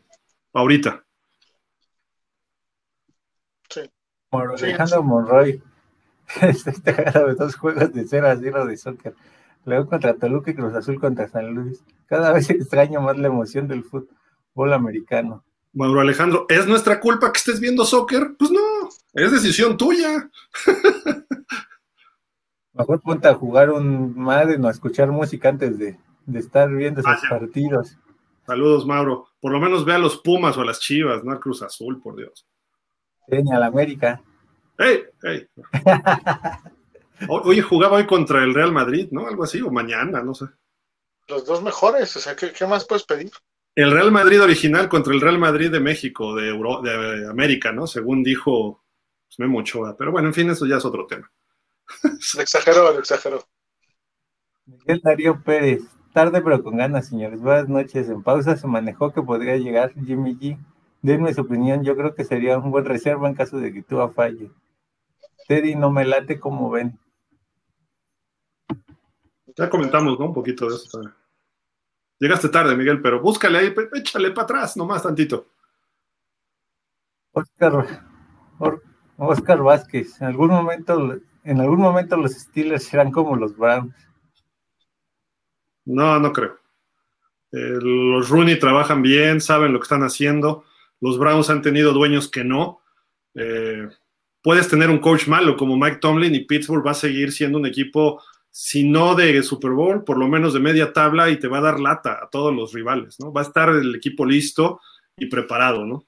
Entonces, yo, yo creo que Pittsburgh es una de las franquicias modelo a seguir. No me refiero a los coaches, jugadores, sino cómo trabaja esa franquicia, ¿no? Muy al estilo antiguo, no es una franquicia moderna, si queremos verlo así, no es como los millonetas que llegaron a comprar franquicias, entre ellos Stephen Ross, eh, pero es una franquicia que ha trabajado bien desde el 70 para acá, desde que lo tomó Dan Rooney el equipo o empezaron a trabajar los hijos del fundador de Rooney, vale la pena seguir a lo que ha hecho Pittsburgh. o sea, más allá, olvidémonos de que sea rival o que vayamos a jugar contra ellos, cómo funciona la franquicia, a mí no me desagradaría que Miami funcionara así. Sí, sí, sí. Por Humberto, señor Javi Bailoa, son ocho Lamar Hunt nada más y dos supertazones. Ocho Lamar Hunts. Son los trofeos de la americana, ¿no? Pero ocho, ¿de quién? De, de, de, de, de, Grisi, ¿no? Pero ocho Lamar Hunts, no. Miami tiene cinco. Quizás Shula tendría seis. Ah, Shula, Shula, ¿no? Con, seis. con los Colts, no, sí serían seis. Seis. No, son ocho, ¿no, Gil? No, cinco de Miami y uno con los Colts. Y, y, creo que Lamar Hunt, el trofeo, lo nombraron después, digo, o sea, pero bueno, seis campeones. el equivalente. Sí. Y decía Mauro que cuánto cuesta, cuesta el Game Pass, no sé, ¿eh? no sé cómo anda. 2.500. ¿La temporada cuesta eso? Ah, pues no está, bajó de precio, ¿no? Sí. Esta temporada este, bajó y pues ya.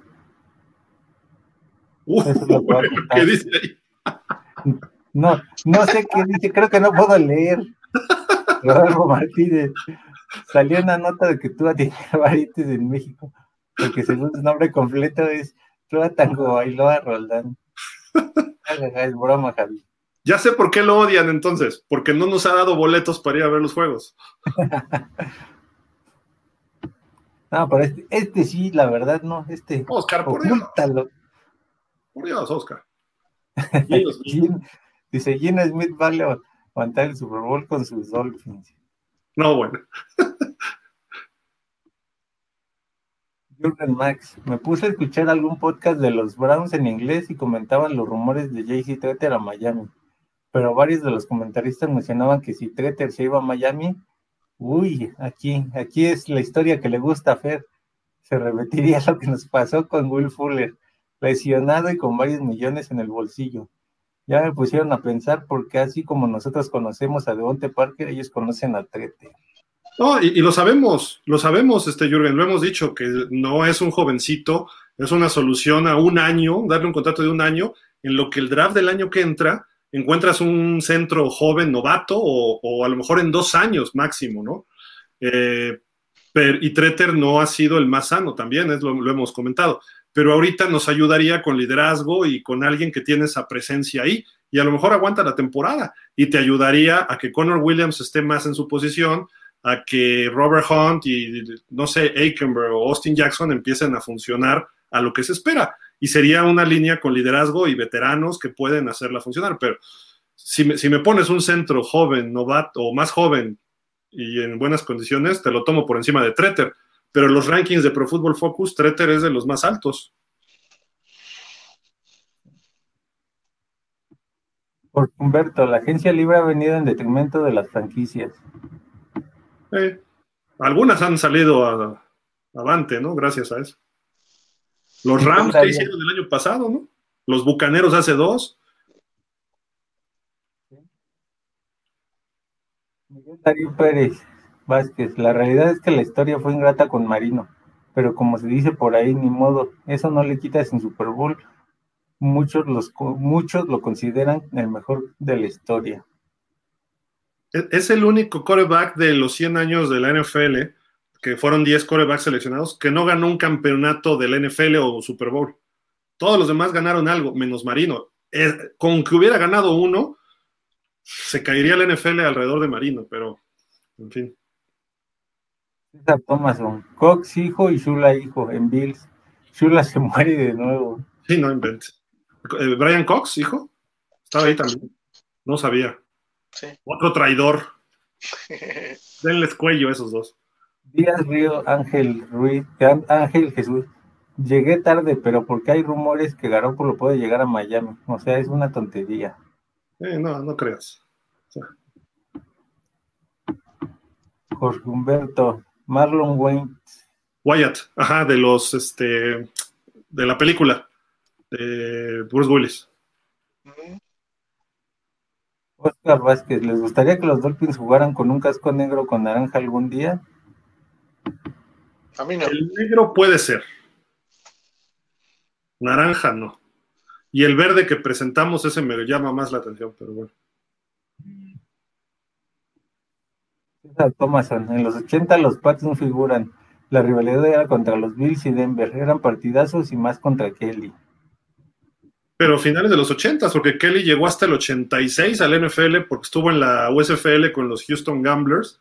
Y con Denver, Marino se enfrentó solo una vez en los 80 Ganó 30-26 en Denver, Marino a Elway. Y no se volvieron a ver hasta el 98 que ganó Miami 31-21 en un lunes por la noche, después de que habían perdido el invicto los Broncos en Nueva York con los Gigantes. Pero luego Elway, en esos playoffs, nos ganaron, ¿no? Y Kelly, al final, hasta la temporada 87, que fue esa jugada famosa que se echan todos para atrás y se abre un hueco y Kelly hace un coreback draw y nos ganan un partido en la última jugada. Eh, fue la semana 2, nos ganaron 27-24 y empezó el dominio de los Bills ahí y era cuando Miami andaba mal en la defensa. Y después Miami medio se recuperó, pero no, no pudimos con esos Bills, ¿no? Y los Pats llegaron al Super Bowl 20 y más o menos estuvieron en playoff en el 85, 86 y creo que en el 87 todavía, si no mal recuerdo. Y en el 82 estuvieron en playoff y en el 81 o en el 80, o sea, tuvieron buenos equipos en los 80, pero a secas nada estelar. Y después, a finales de los 80, los Pats tuvieron temporadas de uno o dos ganados. En el 81 los Pats tuvieron dos ganados. Y hubo un juego en Miami un lunes por la noche que nos ganaron 6-3 los Pats. Eh, y contratamos, estaba lesionado, creo que Stojanovic, no me acuerdo si fue en el 90 o 91 o por ahí, o en los 89, pero viene Tony Franklin, que pateaba descalzo y era zurdo, había jugado con los Pats en aquel juego del 83 del, carrito de nieve y lo contrató Miami de emergencia porque no tenemos pateadores y falló tres goles de campo. Y pasa Shula, se le queda viendo así en la banca y nomás le hace así y se sigue. Al día siguiente lo cortó Miami, ¿no? Y por ese juego nos quedamos fuera. Entonces fue en el 89. Fue uno de los juegos que nos costó no ir a playoff por culpa de un expateador de los Pats. Polo, ¿qué tan cierto es que contrataron a Mohamed Sanu ¿cierto? Un año. Oscar Vázquez. Y el de Tuba se viene 60 por año para el ídolo de Javi Bailoa. ¿60? Mm, de los contratos, ¿no? Que hablábamos de los corebacks. Ah, pues sí. 60 millones, no, hombre. A menos que estén en playoffs y juegue la final de la conferencia, podría ser. Polo, todas las áreas del equipo están muy bien. Nuestra única dolencia es el coreback. Que puede crecer este año. O sea, hay que darle ese beneficio, ¿no? Nada más. Oscar Vázquez. Ya no debería ser el coreback y no tú. no, El mismo Oscar. Garópolo a los hijos. Sería maravillosamente increíble. Hace como dos semanas los Seahawks preguntaron qué está pidiendo San Francisco por él. Pudiera darse, ¿eh? Pudiera darse. Falta que Gil diga que los Jets van a ganar el Super Bowl primero que los Dolphins. En el Madden sí, van a ganar lo que quieran. el mismo Oscar. ¿Qué opinan de la llegada de Matt Ryan a los Colts? Bien por los Colts. A ver si este año ya levanta, ¿no? Los pone candidatos, ¿no? En su división. Ese debió ser nuestro coreback desde el 2008. Ay, señor Parcells. Oye, Parcells, yo no sabía, está de asesor en Cleveland.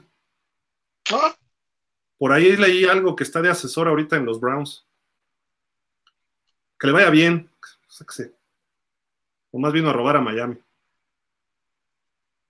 Aquí, Oscar dice, ¿sabe cómo bailar el polillazo de rodeo? Pues si te pones el uniforme de los Jets y ahí te pones a moverte. no, esto sí no, o sea, no, no, no. Hoy andas muy hater. Creo que los Dolphins son el Veracruz de la NFL. Mira, Francisco Javier Roldán, sí la pongo, pero de trapeador. no, no, no, señor Roldán, ya tenemos trapeadores, son las playeras que regala Morena. Una morena en la calle, no estoy hablando de partidos políticos. No. Pues Vázquez, para ustedes, ¿cuál sería la línea ofensiva ideal de acuerdo a las características de los jugadores, sin estar haciendo pruebas o inventando posiciones? Ya hemos dicho, ¿no? Armstead, Williams, Dieter, Hunt y quizá Eckenberg o Jackson, ¿no? Del lado derecho de tackle viendo la línea de izquierda a derecha, ¿no? Más o menos.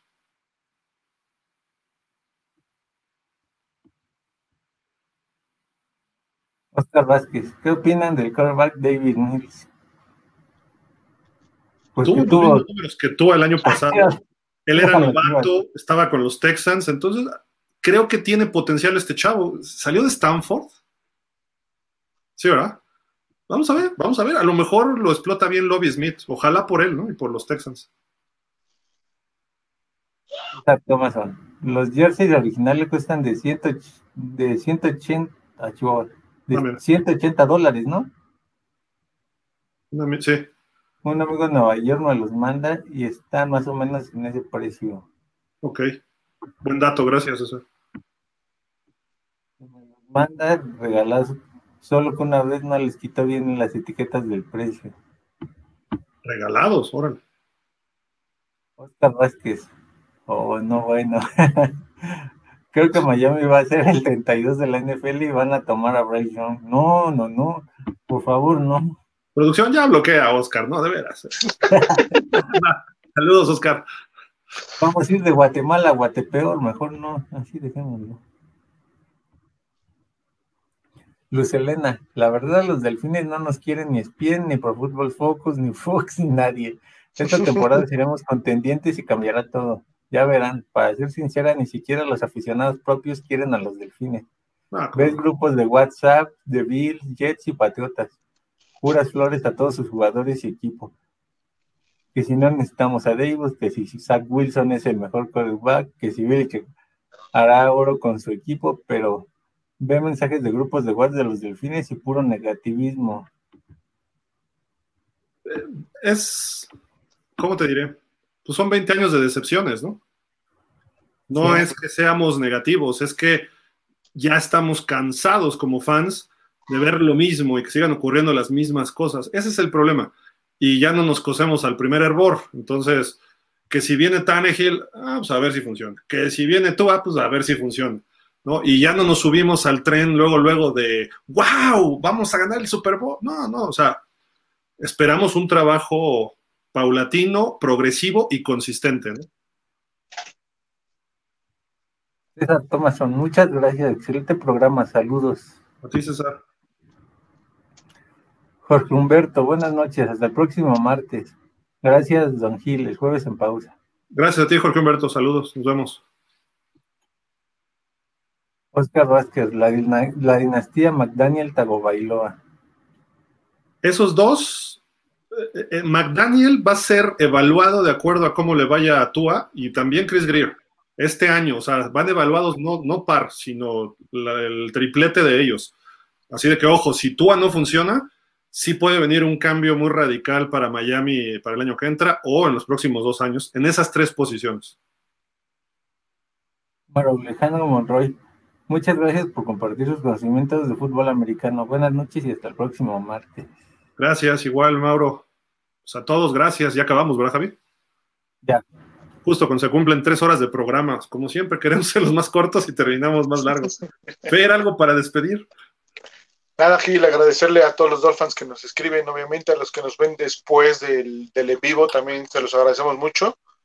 Y pues nada, ya cada vez más cerca, nos vemos la próxima semana ya con más noticias de campo, ¿no? De, del equipo. Ya finalmente ya tenemos toda la información, ahorita ya training camp, pretemporada en camino. Javi, ¿algo más?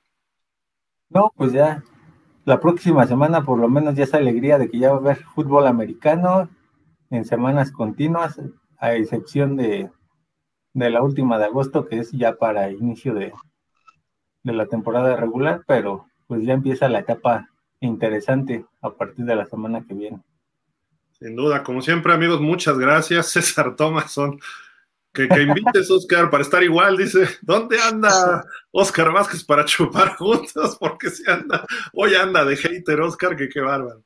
Y Miguel Darío, saludos, buenas noches, un gusto escucharlos. Nos vemos el próximo martes. Igual, gracias a todos.